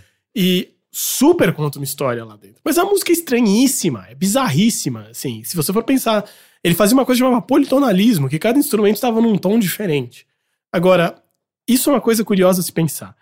É, Stravinsky, quando tocou a Sagração da Primavera, ele arremessaram um tomate. Assim, foi um escândalo. Assim como toda a história da arte moderna. Aquela, Todo mundo clichê. tenta mudar, dar uma perspectiva nova e, e se desfazer da, da, da perspectiva antiga é mal, Exatamente. mal visto, é mal recebido. E a num Sagração da. Primavera é, foi considerada uma música intocável de tão difícil que ela era. Hoje em dia é repertório básico da maioria das orquestras e foi parar no Fantasia da Disney, sabe? Que é, querendo ou não, é, é um negócio feito, digamos, pra massa. Pra- né? Pra- exato, pro assim, público, foi pro super grande público. absorvido para o grande público de alguma Uhum. maneira. É mais diferente do que os outros? É, mas tá lá. Se você compra a coleção clássicos da Folha, tem Stravinsky. Vai lá Beethoven, Liszt, Chopin, Mozart, todos os clichês. E Debussy, Stravinsky. Geralmente Uhum. termina no Stravinsky. Agora eu te faço uma pergunta. Sagração da Primavera é de 1913. O Arnold Schoenberg, o inventor do dodecafonismo, que é a coisa mais esquisita que existe, que todo mundo ouve e fala, isso não é música, isso é bizarro. A música dele é de 1911. Ou seja, tava coladinho. É antes. É, antes. É um, né? dois anos antes. Por que razão o Stravinsky entrou pra Disney e o Schoenberg não? Sabe, E- tem e- alguma coisa ali. A, a sonoridade. E, e eu não tenho. Eu tenho minhas dúvidas se, se. Se isso é uma questão puramente da estética da música. Eu acho que não. Eu acho que tem a ver com a maneira que o capitalismo absorveu essa música pra dentro dele. Sabe? Uhum. E a música do Stravinsky foi absorvida, virou produto, foi comercializada, virou trilha sonora, virou clichê de trilha sonora de desenho animado. Uhum. Fica. É, é um, um- um tipo de som que as pessoas acho que conseguem assimilar mais facilmente. E a partir Mas daí. por que que é? É- é- Esse, esse é meu ponto. As Porque pessoas foi martelado. Exato, e daí, daí esse é o ponto, assim, é meio uma coisa tautológica, sabe? Tipo, Uhum. ele foi assimilado porque as pessoas conseguem assimilar melhor ou as pessoas conseguem assimilar melhor porque ele foi assimilado? Sim. Então, eu não sei, eu fico. eu- esse é meu ponto com música contemporânea. Uhum. Porque é esquisito? É esquisito porque a gente não tá acostumado a ouvir. É só por isso que é esquisito. Se a gente tivesse acostumado a ouvir, não seria esquisito. É, faz sentido. Se você ouve durante muitos e muito, é assim, eu acho que eu já tô acostumado a ouvir. Eu ouço, eu ouço Stockhausen e eu acho bonito. Eu choro ouvindo Stockhausen, sabe? Uhum. E se você ouve pela primeira vez, você fala, que porra é essa? Eu lembro a primeira vez que eu ouvi, foi tipo, caralho, que porra é isso? O que, que tá acontecendo? Tem um gato andando no piano, sabe? Não, era uma composição dele, enfim. Do tipo, é, quando você começa a acostumar com esse tipo de coisa, você começa a entender que tem um mundo inteiro. Você fala, caralho, então a música que esse negócio que parecia que era só isso aqui é desse tamanho. É claro que isso aconteceu com as artes também e tal, mas eu sinto que com a música foi mais distante, que por mais que você saiba. é- é tipo assim, arte contemporânea, as pessoas sabem que existe. Ah, tem uns artistas malucos lá que faz uns negócios esquisitos, umas instalações, tecnologia, sei lá. Uhum. O gosto médio sabe que arte contemporânea existe. Pode não apreciar, pode achar esquisito, mas tem aí a Bienal. E enche a Bienal todo ano, com escolas todas e público do Parque Ibirapuera, enfim. Música erudita, não. Música erudita tem gente que nem sabe que existe música contemporânea. Então, alguma coisa estranhíssima aconteceu nessa história, sabe? Uhum. E eu acho que a gente tem que tentar lutar contra, mas não é fácil. Assim, a, da- porque de certa maneira, quando você vai ver uma coisa de arte que é muito que você acha muito desconfortável de ver, é porque ela tá falando de uma maneira de se ver que você não tá acostumado, de uma maneira de olhar. Se você olha um quadro que você fala, puta, que porra é essa que eu tô olhando? É porque ele tá criando ali uma coisa que não é o jeito que você olha. Uhum. Então acho que tem um aprendizado do olhar Sim. Pra Mas- você apreciar a arte. E a música tem um aprendizado do- da audição, do Aham. ouvido. Você precisa treinar o ouvido mesmo. É, eu concordo com tudo, mas ao mesmo tempo eu sinto que isso nunca vai, vai se tornar, digamos, a norma, assim, tipo, da, da- das pessoas pararem pra ouvir aquilo que é mais diferente, aquilo que é, que é mais estranho, aquilo que é, que é mais experimental e, eh, e erudito mesmo, sabe? Porque isso envolve eh, dedicar tempo, de- envolve dedicar um certo, até um certo aprendizado, sabe? E E no mundo de hoje que a gente tem, que pessoas mal têm tempo pra, sei lá, responder mensagem no WhatsApp porque já tá fazendo uma outra coisa, já tá vendo e-mail, já tá. É tudo muito rápido e, e tudo muito efêmero. E eu Mas- acho que. É, é, é, eu não sei que a pessoa tenha uma predisposição pra querer entender, apreciar e tudo mais, que eu acho que. Isso envolve também educação, estudo, sabe? Uma coisa mais formal, estudo formal, educação formal mesmo. É, vai acabar, eu acho que vai acabar sendo fechado para um círculo de pessoas interessadas. Eu acho que música erudita, ela se fechou. Acho que tem isso. Acho que virou uma coisa de academia, Hum. e bababá. E é um circuitinho mega fechado e mega escrotinho, assim, de certo ponto. Mas eu tenho, eu tenho, eu tenho uma boa esperança, assim, porque o que eu quero dizer com isso é que eu sinto que tem muita gente que tá fazendo atravessamentos nessa história. O Sakamoto é um desses, por Uhum. exemplo. Mas tem coisas cada vez mais populares. É, é, Aphex Twin, sabe? Que é um Uhum. cara que tá aí tocando em bal- balada mesmo, que é talvez seja. ah, quando quando você pega uma pessoa que não gosta de música eletrônica, ele acha que é o pior da música pop, né? Música eletrônica. Ai, meu Deus, Uhum. música de balada, coisa horrível. Acho uma bobagem. É, é uma grande, um grande preconceito. Grande preconceito. Mas tá lá o cara que ele diz que o músico favorito dele é o Xenakis, que é um músico de música contemporânea grego, bizarríssimo, Uhum. e fazendo coisas com afinação destemperada, e fazendo afinações malucas, e pensando em música erudita. Uhum. Mas é, Tá lá o Radiohead fazendo coisas absolutamente experimentais dentro da música. E é uma das bandas mais populares do Sim. mundo. Tá lá assim, quando sai um, um- um- um- Quando sai o Diva da Beyoncé. É da Beyoncé, né? É da Beyoncé. Diva. É, qual, putz, eu não sei. É Aquela que- música? É uma música que começa Eu com, lembro. Com um sample de voz completamente editado e bizarro. Que porra é essa? E é uma das pessoas mais famosas do mundo fazendo uma coisa mega experimental numa música. Uhum. Então eu vejo que cada vez mais tá rolando atravessamentos. Estão rolando coisas Isso envolve também uma, uma, coisa, uma questão de autoria, né? Porque nem todo músico, digamos, simplesmente pode fazer isso. É, é, por É, algum- tô citando pessoas que são as maiores do mundo. É, É, é, exato. E, e até porque se você já chega sendo fazendo uh, experimentos, você vai acabar ou só ficando no nicho e não transmitindo, digamos, esses, esses experimentos, essa, a- a- essa elaboração toda da sua música para um, um, pra um grupo muito grande. Eu não sei, E- eu, tô, eu tô vendo com, com olhos melhores, assim. Ah, é? Eu, eu acho que. Eu acho que. Eu, eu acho que tem um caminho, sabe? Tipo, a Talvez. Beyoncé, ela seguiu esse caminho. Ela começou ali no, no R&B, bem acessível, e acho que talvez estejam, esteja partindo por uma coisa mais experimental, talvez inclu- incluindo coisas que eram bastante pouco utilizadas no som que ela fazia. Bjork fez a mesma coisa. Ela começou Uhum. ali no pop, é, um som bem mais fácil, e tá indo cada vez mais pra uma coisa muito diferente Mas daquilo a minha que ela fazia. pergunta agora é: Hum. isso, volta ao mesmo, mesmo, mesmo clichê. Isso é por conta deles e da concepção de música deles, ou por causa da concepção de música da indústria cultural e da indústria da música? Uhum. São duas coisas diferentes. Eu não sei. Porque eu sinto que, bom, hoje em dia tem artistas do tipo, sei lá, James Blake, que a gente pode gostar ou não, tem coisas que eu gosto, coisas que não, mas que já começou experimental. Uhum. Nicolas Jaar, que já tem uma dose de experimentação gigantesca na Mas música também não dá dele. pra dizer que eles são pop, vai. Cara, no, no- o Nicolas Jaar encheu o festival. É? Encheu, assim. Quando eu fui ver o, o- a festa da, de 15 anos da The Edge, que eu fui ver o Jamie Liddell e tocou o Nicolas Jaar e blá, blá, blá. Teve. teve... Faz uns anos já, isso faz uns 5 anos. Ah, tá, tá, tá. é, eu mas, achei mas- que foi quando teve a Grace Jones aqui. Não, é mas- o mais antigo. E. Que inclusive Cara, tá no tá- Gorillaz, Grace Jones. né? Isso é gente coisa bizarra. Cara, o pessoal tava lá pra ver o Nicolas Jaar. Eu fiquei tipo, que, que tá acontecendo?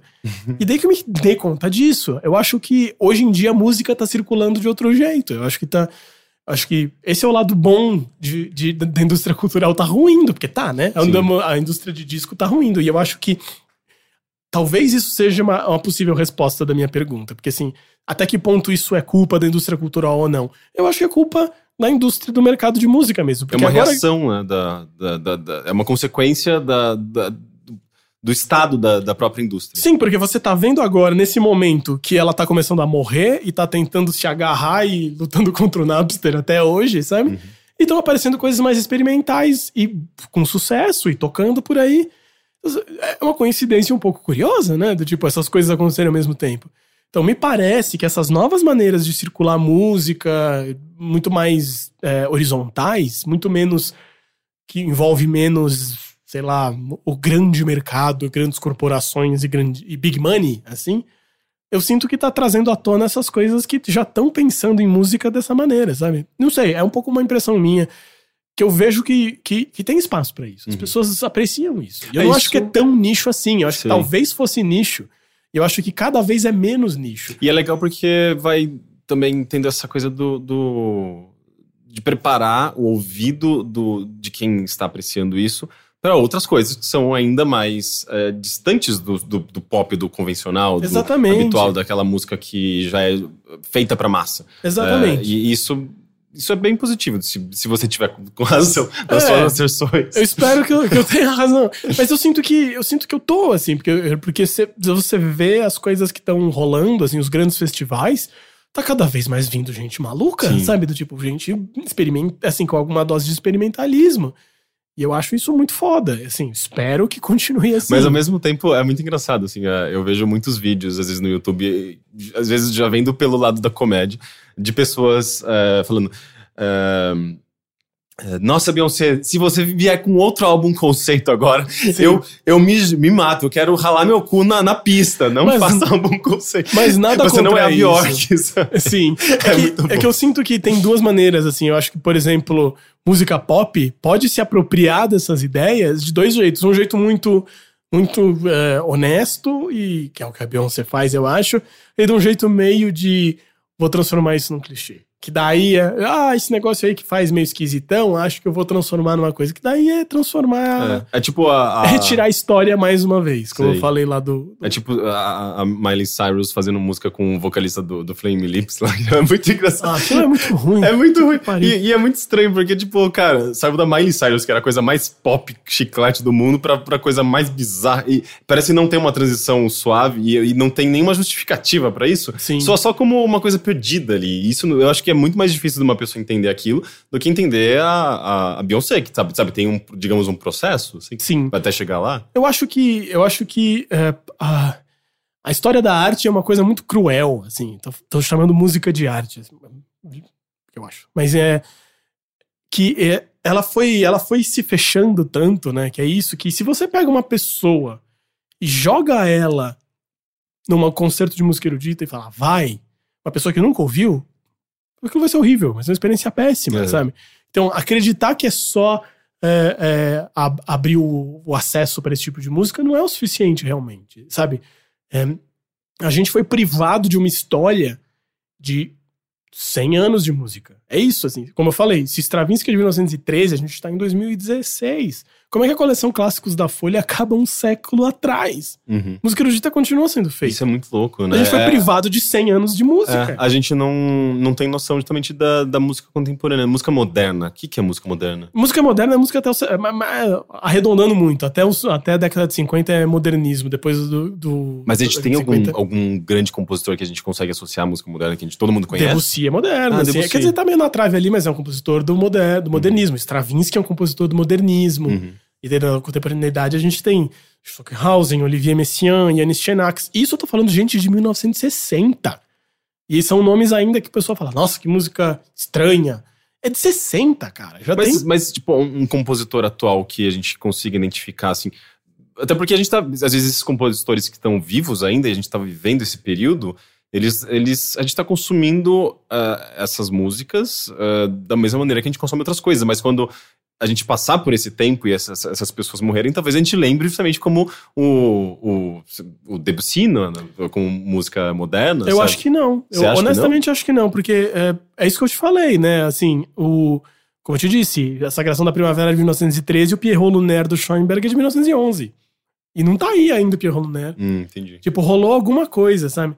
Eu não sei, eu só acho que existe uma história da música gigantesca que eu sinto que agora as pessoas se tocaram que, assim, não tem como preencher essa lacuna que aconteceu. Essa foi uma história da elite mesmo, que é uma tristeza, sabe? Uhum. Não precisava ser. Eu acho que tem música ali que fala com todo mundo, de fato. Mas que foi se afastando propositalmente do resto do mundo, da música popular. E rolou um snobismo mesmo. Eu só sinto que hoje em dia as pessoas estão estão voltando a, a- descobrir essas coisas e incluir elas de uma maneira muito mais relaxada, e muito mais tranquila, e muito menos snob, e que fala com as pessoas. Por isso que Radiohead fala com as pessoas. Claro, eles tiveram o Creep lá e tal, mas você ouve os discos mais bizarrões deles, OK Computer, que tem um monte de barulho, um monte de coisa que vem de música erudita, e, e- e- aquilo fala com as pessoas. Fala mesmo, sabe? Você não Uhum. precisa... Eu sinto que o, o- Radiohead eu acho um bom exemplo porque você não precisa muito de treinamento pra ouvir Radiohead, sabe? Você ouve e aquilo bate no âmago, assim, de alguma Uhum. maneira. Não tem, não- você não precisa de- identificar como rock ou música eletrônica. Isso que é engraçado, né? Tipo, as pessoas tendem a associar música eletrônica com música dançante e uma boa parte da, da- do trabalho de Radiohead é música É eletrônica. eletrônico, é. É, então. Então, eu acho isso, eu acho que isso. eu- Eu tenho fé. É, o que eu tô dizendo é isso. Só no fim das contas, sabe? Ok, mas é, a gente foi, passou por vários lugares, mas acho que foi uma discussão legal. Foi longe.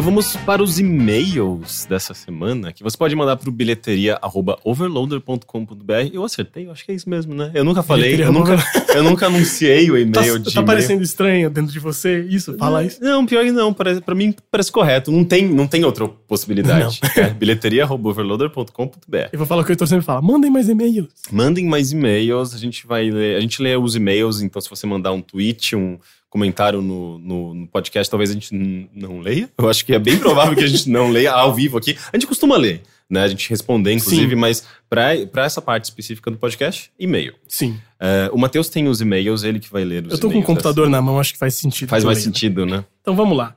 João Paulo de Brasília. Ele escreveu. Rapidamente, duas notas e uma pergunta. Nota 1. Acredito que vocês já receberam muitos elogios, mas reforço o, quão, o quanto bom é o Vitrolinha do Teteu nos finais do Olha episódio. Oh, muito só. obrigado!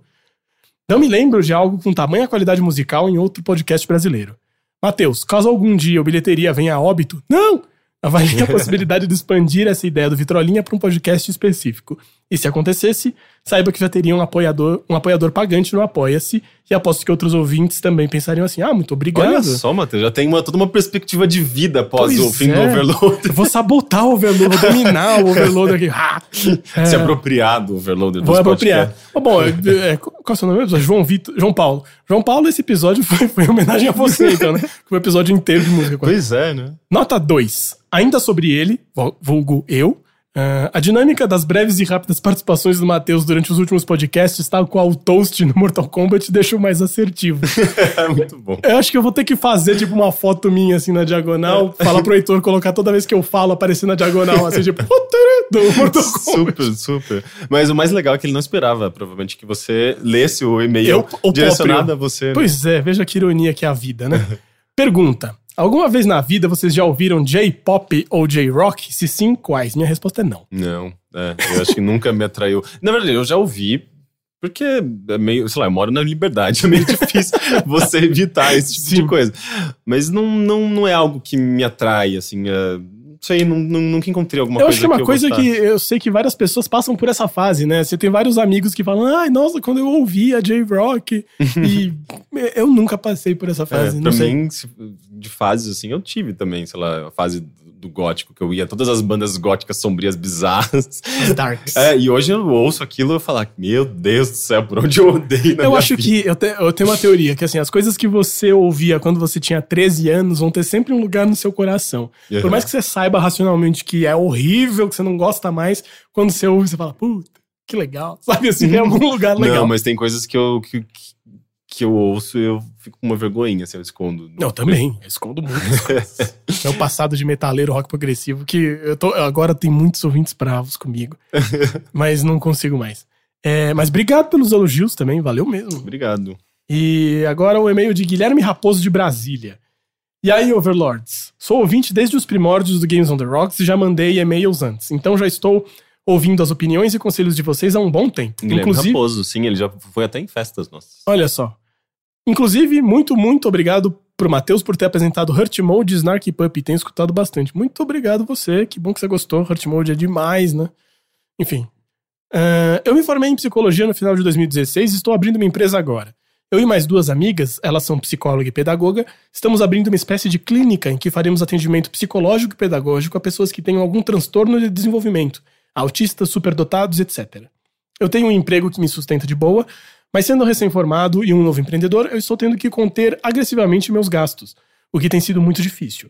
Moro sozinho, comecei a fazer compras do mês no atacadão e comer em casa. Estou tomando banho com a energia do chuveiro desligada e meu PC não fica ligado um minuto além do necessário. Essas medidas ajudaram bastante, mas, queriam mas queria saber se, vo- se vocês têm alguma dica de outras coisas que eu posso fazer para dar uma economizada. Adoro o trabalho de vocês, continuem sendo fodas e crescendo. Caramba, ele já faz muito mais do que eu já fiz na minha vida pra economizar. Sim. Comprar no atacadão, que ele vai comprar em grandes quantidades, mas acaba sendo mais barato a longo prazo. É, tomar banho de chuveiro desligado. Cara, isso- Eu acho que no calor faz sentido, mas no. Não faz isso no frio, não. Você vai no ficar frio doente, você vai gastar dinheiro com remédio. Mas ficar doente eu acho que não, não fica, né? Porque a, a gripe, resfriado não tem a ver com temperatura, né? Tem a ver com ambientes fechados e vírus, Sim. né? Que, sei lá, sistema respiratório. Hum, Não sei, ele já, ele já faz coisas tão extremas, né? Eu sinto, assim, eu sinto que o que eu faço que mais gasta dinheiro, que é alguma coisa que eu tô tentando me controlar recentemente, é justamente comida. Comida fora de casa é bizarramente Uhum. mais cara. Sem Sim. noção. Tipo, hoje eu fiz um, um macarrão com molho de abóbora. O, o- meu roommate tinha comprado meia abóbora. Eu usei um quarto dessa abóbora e deu pra fazer meio pacote inteiro de macarrão, que é comida pra quatro pessoas. Uhum. Essa abóbora custou 4,20. Sim. Foi um real de abóbora, sabe? É bizarra a diferença, que era um Uhum. prato que eu pagaria 30 na rua. sabe? Sim, exato. Não, é. Você sabendo ah, o que comprar, o que cozinhar e preparar pratos, especialmente coisas com legumes. Ah, legumes é barato, depende do, do legumes, claro. Se, tipo, tem, se você comprar pimentão, você, vai, você pode pagar caro, porque pimentão é um negócio Sim. meio caro. Mas ah, tem, tem, você Pô, pode fazer pratos maravilhosos gastando, sei lá, 10 reais você come a semana inteira. Mas, puta, se o cara já tá fazendo todas as refeições em casa, deixa ele comprar um pimentão, né? Porque dos gastos o menor, sabe? Eu realmente não sei além disso. É... Ah, não sei assim, tipo, eu senti que eu tenho gastado muito menos, simplesmente deixando eu, eu saindo menos pra beber, sabe? Tipo, não, bebê é demais. final de semana, é, pra mim era comum, assim, todo final de semana, em um, um sábado, um domingo, ou às vezes nos dois dias, eu ia no bar, ou ia pra balada, e, sabe, você gasta com bebida. Nesses Sim. lugares, cê- você não tem outra coisa pra fazer além, além de beber, óbvio, conversar e, e, sei lá, ir pra pista, dançar na Quando balada, você mas... vê, deu 80 reais. É, né? mas você tá sempre bebendo alguma coisa. E, Sim. gasta pra caralho, sabe? E eu via isso como um gasto, digamos, necessário, assim, tipo, ah, é meu final de semana, eu vou curtir. Mas, porra, eu já tive tantos finais, outros finais de, finais de semana recentes que eu não saí pra, pra beber e fui fazer coisas de graça, sabe? Fui em teatro, fui justamente nesse, nesse recital que um amigo meu me convidou. É, coisas legais, sabe? Que Sim. foram inspiradoras e foram divertidas e interessantes. Tudo de graça, sabe? Sim, Especialmente, sei lá, se você mora em São Paulo, você tem essas possibilidades, sabe? São Paulo é uma cidade muito rica de eventos de graça, por mais que você tenha um país inteiro em crise, mas sempre vai ter eventos de graça e coisas É legais. que eu acho que se fazer. você não pesquisa, se você não, não, não vai atrás, o automático é meio isso, né? É. Vou ir pro bar com os amigos. Então, Pois é. É, eu não saio pra beber em bar há muito tempo. Acostumei a. Se for pra beber, beber em casa, que também é Sabe, mais mais barato. barato. Você vai no mercado, compra engradado de cerveja por 12 Sim. reais. E beber, eu tô bebendo muito menos, na verdade. Você be- bebe duas latinhas de cerveja, gastou cinco reais, tá, tá bom, sabe? Eu não preciso ficar enchendo a cara. Quando você tá nessas, nessas situações, parece que você tem que beber, É, né? né? Mas é, o que eu diria só tam- também é toma cuidado com aquele Uberzinho da preguiça, Hum, sabe? Assim, quando sim. você tá com aquela, ai não, eu vou de ônibus, eu vou de Uber, vou de Uber. Cara, quando você vê, deu 600 reais no mês, sabe? Às vezes, se você tá de galera e, e, e não é tão distante, Show, compensa. é, compensa. Às vezes é até mais barato do que vocês todos irem de ônibus ou de, de metrô, porque todo mundo vai ter que pagar passagem e, sai, e acaba sendo caro. Sim. Mas se você tá sozinho e é meio distante, não. não.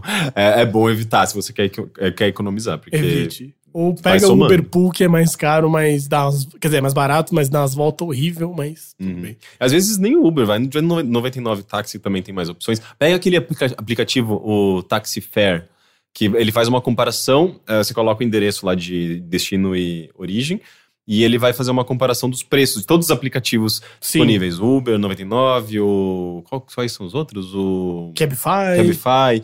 E daí É, você o Uber escolhe... agora apoia o, apoia o Trump, né? E tá dando tanto problema com o Uber. É, né? não Tá- evita o Uber, evita gente. Uber. Eu, faz muito tempo que eu não uso Uber. Nossa, tá dando tanto tenho 90 problema de assédio É. com mulher, tá Tem- foda. tá muito tenso. E 99 Táxi funciona muito bem pra mim. Eu gosto Sim. bastante do serviço deles. Bom, mas, pô, que legal a, a, a empresa, a novidade, tomara que role e que, É verdade. e que né? você coma muitos pimentões. Ahn, Anônimo, e o Heitor disse: esse não tinha pedido, mas como menciona outra pessoa, achei mais prudente. Que é o, o Heitor que organizou os e-mails pra gente. Olá, Overlords. Namoro há sete anos a mesma menina. Estamos morando juntos há seis meses e o sexo deu aquela farrecida. Além da rotina, também tomo remédios para depressão que diminuem a libido. Alguma ideia de como reacender a chama da paixão? E também, como lidar com a bagunça alheia? Sempre que eu estou em casa, tento dar uma geral, mas isso acaba limitando meu tempo livre, enquanto ela não parece se importar com o surgimento de novas formas de vida baseadas na louça suja. Como lidar? Tá, é, Primeiro, a questão do, da- de apimentar o sexo.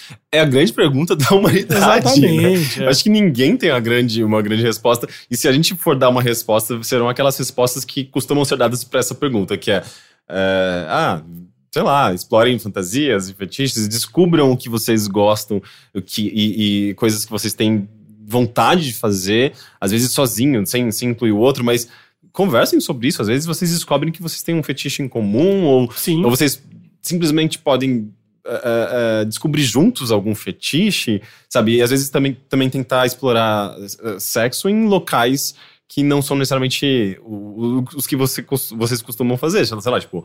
eh, eh, casa de swing? Não sei. Ou, sei lá, tem tipo, sei lá, em qualquer lugar que vocês podem. Que, que, que promovam algum tipo de manifesta- manifestação da sexualidade, sabe? Sim. Não sei, aqui em São Paulo existem festas, por exemplo, pelo, eu acho que mais pro público gay, eh, mas eu sei que tem festas, assim, que não tem nenhuma, tipo, distinção de, eh, de identidade sexual, de ident- identidade de gênero, uma coisa super de liberdade eh, mesmo, da, da- de explorar a, sua sexua- sexualidade sem nenhum tipo de preconceito. Eh, as pessoas Mas são super não ser a vibe responsáveis. deles também, né? Pode É, não sim, exato. Mas, eu- mas eu tô dizendo que- só que existem possibilidades, sabe? Tipo, existem. eh, às vezes as pessoas vivem tanto numa, numa rotina que não percebe que, que existem possibilidades, sabe? Existem eh, sex shops, existem eh, casas e ambientes, eu acho que dedicados a isso.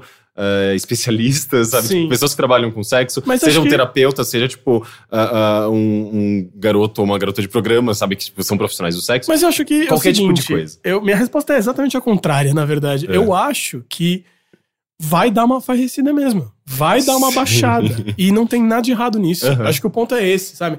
Que você tá acostumado, do tipo, quando você começa a namorar, você transa todo dia, toda hora, você sai rolando no, no chão da sala, sei lá. Uhum, você que se porque- casa no começo, fala, nossa, tem uma casa, posso transar na cozinha, sabe? Sei lá, qualquer coisa. Aham.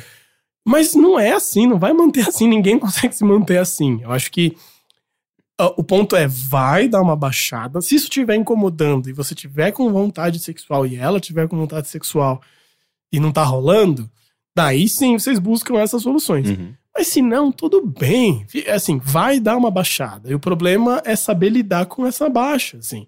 Eu já fui casado também, já morei com uma ex-namorada minha, e isso aconteceu. E o grande lance é ter que saber lidar com isso.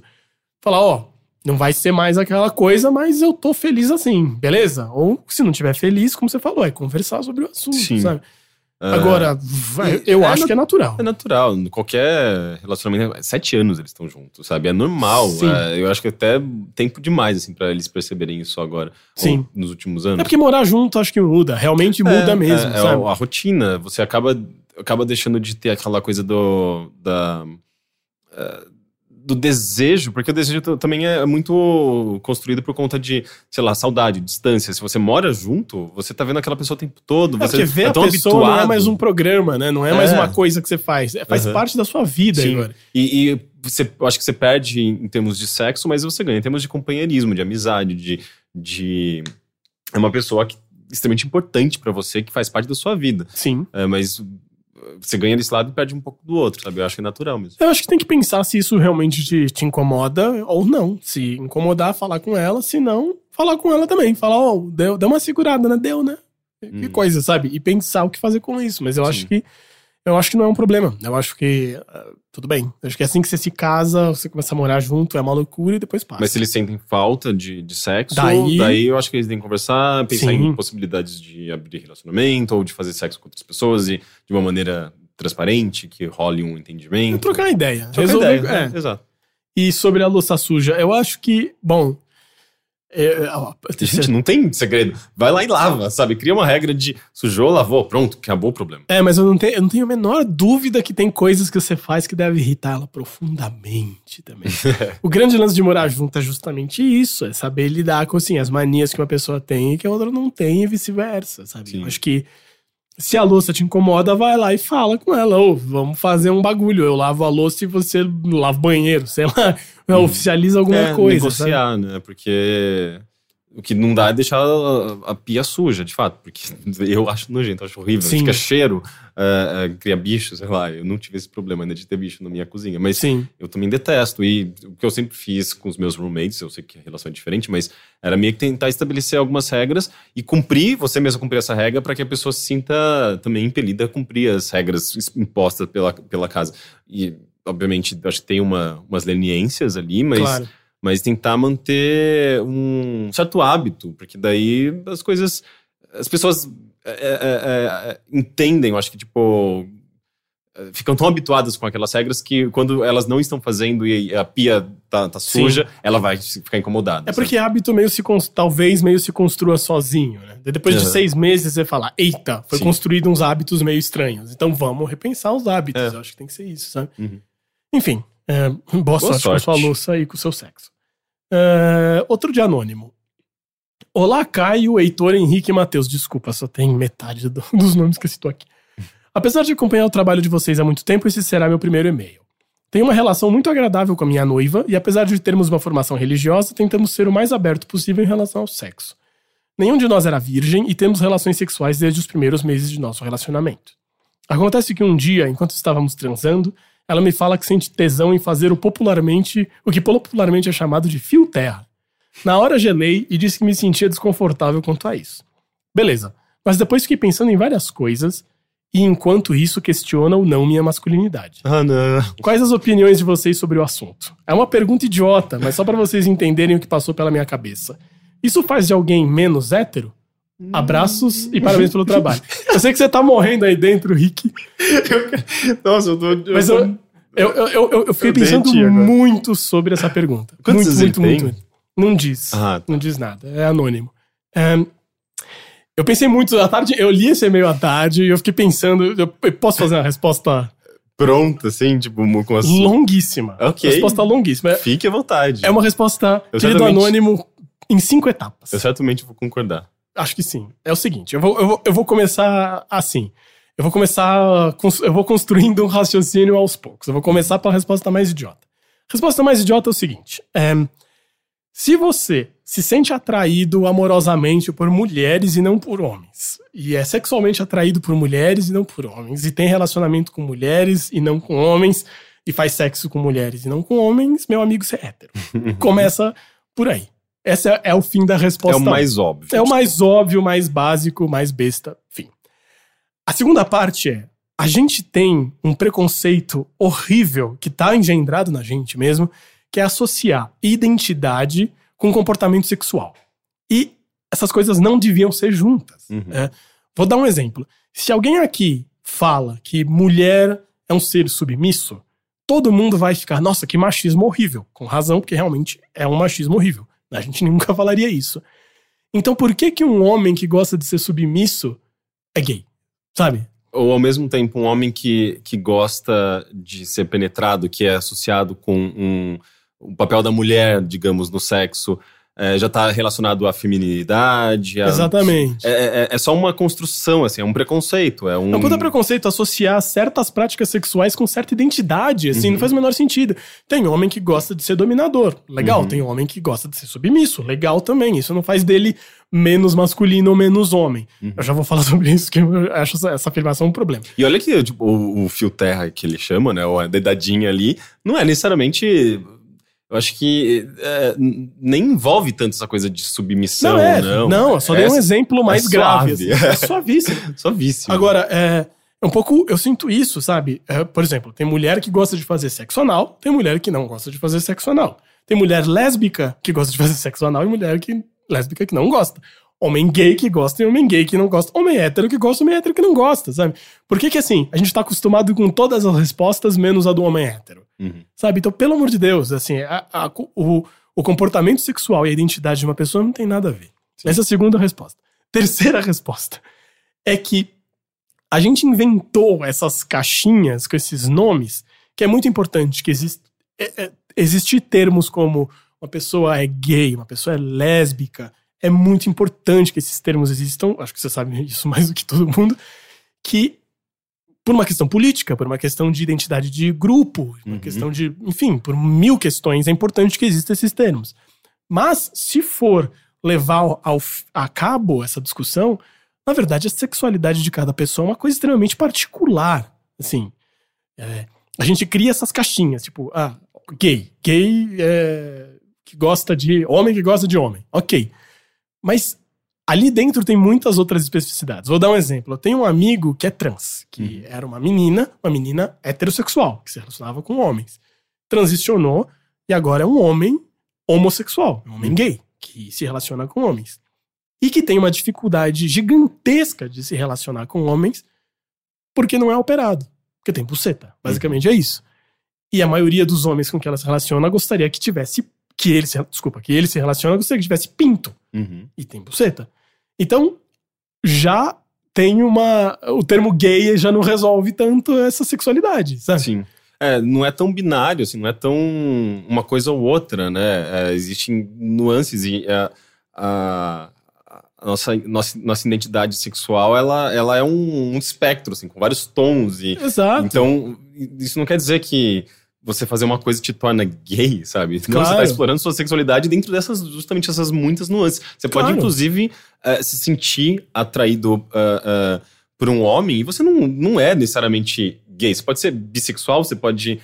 você pode ter uma, uma leve atração por alguma coisa masculina, mas não, não necessariamente se identificar como, como gay porque você ainda gosta de mulheres, sabe? Claro. Eh, É, a, gente, a gente constrói essas caixinhas porque é, é, eu sinto que pra comunidade. Eu tô falando de um lugar que não é o meu, né? Não é o meu lugar de fala, mas pra comunidade, comunidade LGBT é muito importante que exista Aham. o grupo. Por né? conta de. É, sim, por conta justamente da. da- da- de, de questões políticas mesmo, sabe? Tipo, são Sim. grupos que são, foram massacrados e continuam sendo. são vi- vistos como minorias e têm seus direitos eh, renegados e a gente tem que lutar para conquistar os mesmos direitos que héteros possuem, sabe? Sim. Vistos como uma coisa normal. Então, é, nesse sentido, acho que é importante. Mas, de fato, assim, é, é, quando se trata de, de, de sexualidade ou de, de, de como você. de identidade pessoal sexual.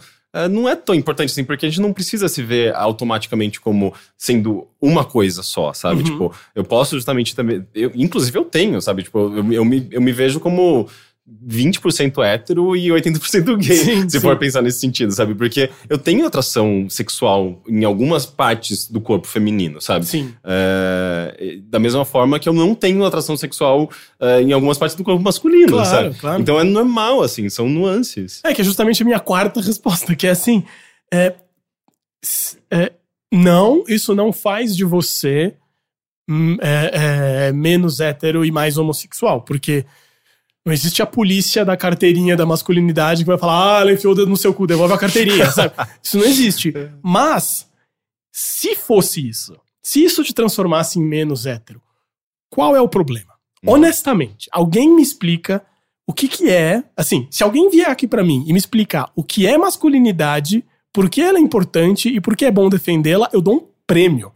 Porque pra mim, essa ideia de masculinidade que a gente que existe é só pra reforçar o machismo. Sim. E ao Nada mesmo tempo, mais. a, a- a pergunta dele também mostra o quão frágil é a masculinidade. Porque todo mundo tá- tem muito medo de perder a sua masculinidade, de tem que preservar a, sua, máxima ma- maneira, sabe? Tipo, é um negócio Isso é justamente frágil. aquele documentário que acho que você mesmo comentou em outro episódio do Bilheteria, que é o lado ah, quando o machismo Afeta é, o próprio afeta homem. o próprio homem. Sim. Então, finalmente, agora você tá entendendo por que que é tão ruim, sabe? Uhum. Mas, é, cara, é, e eu, eu, eu não tenho.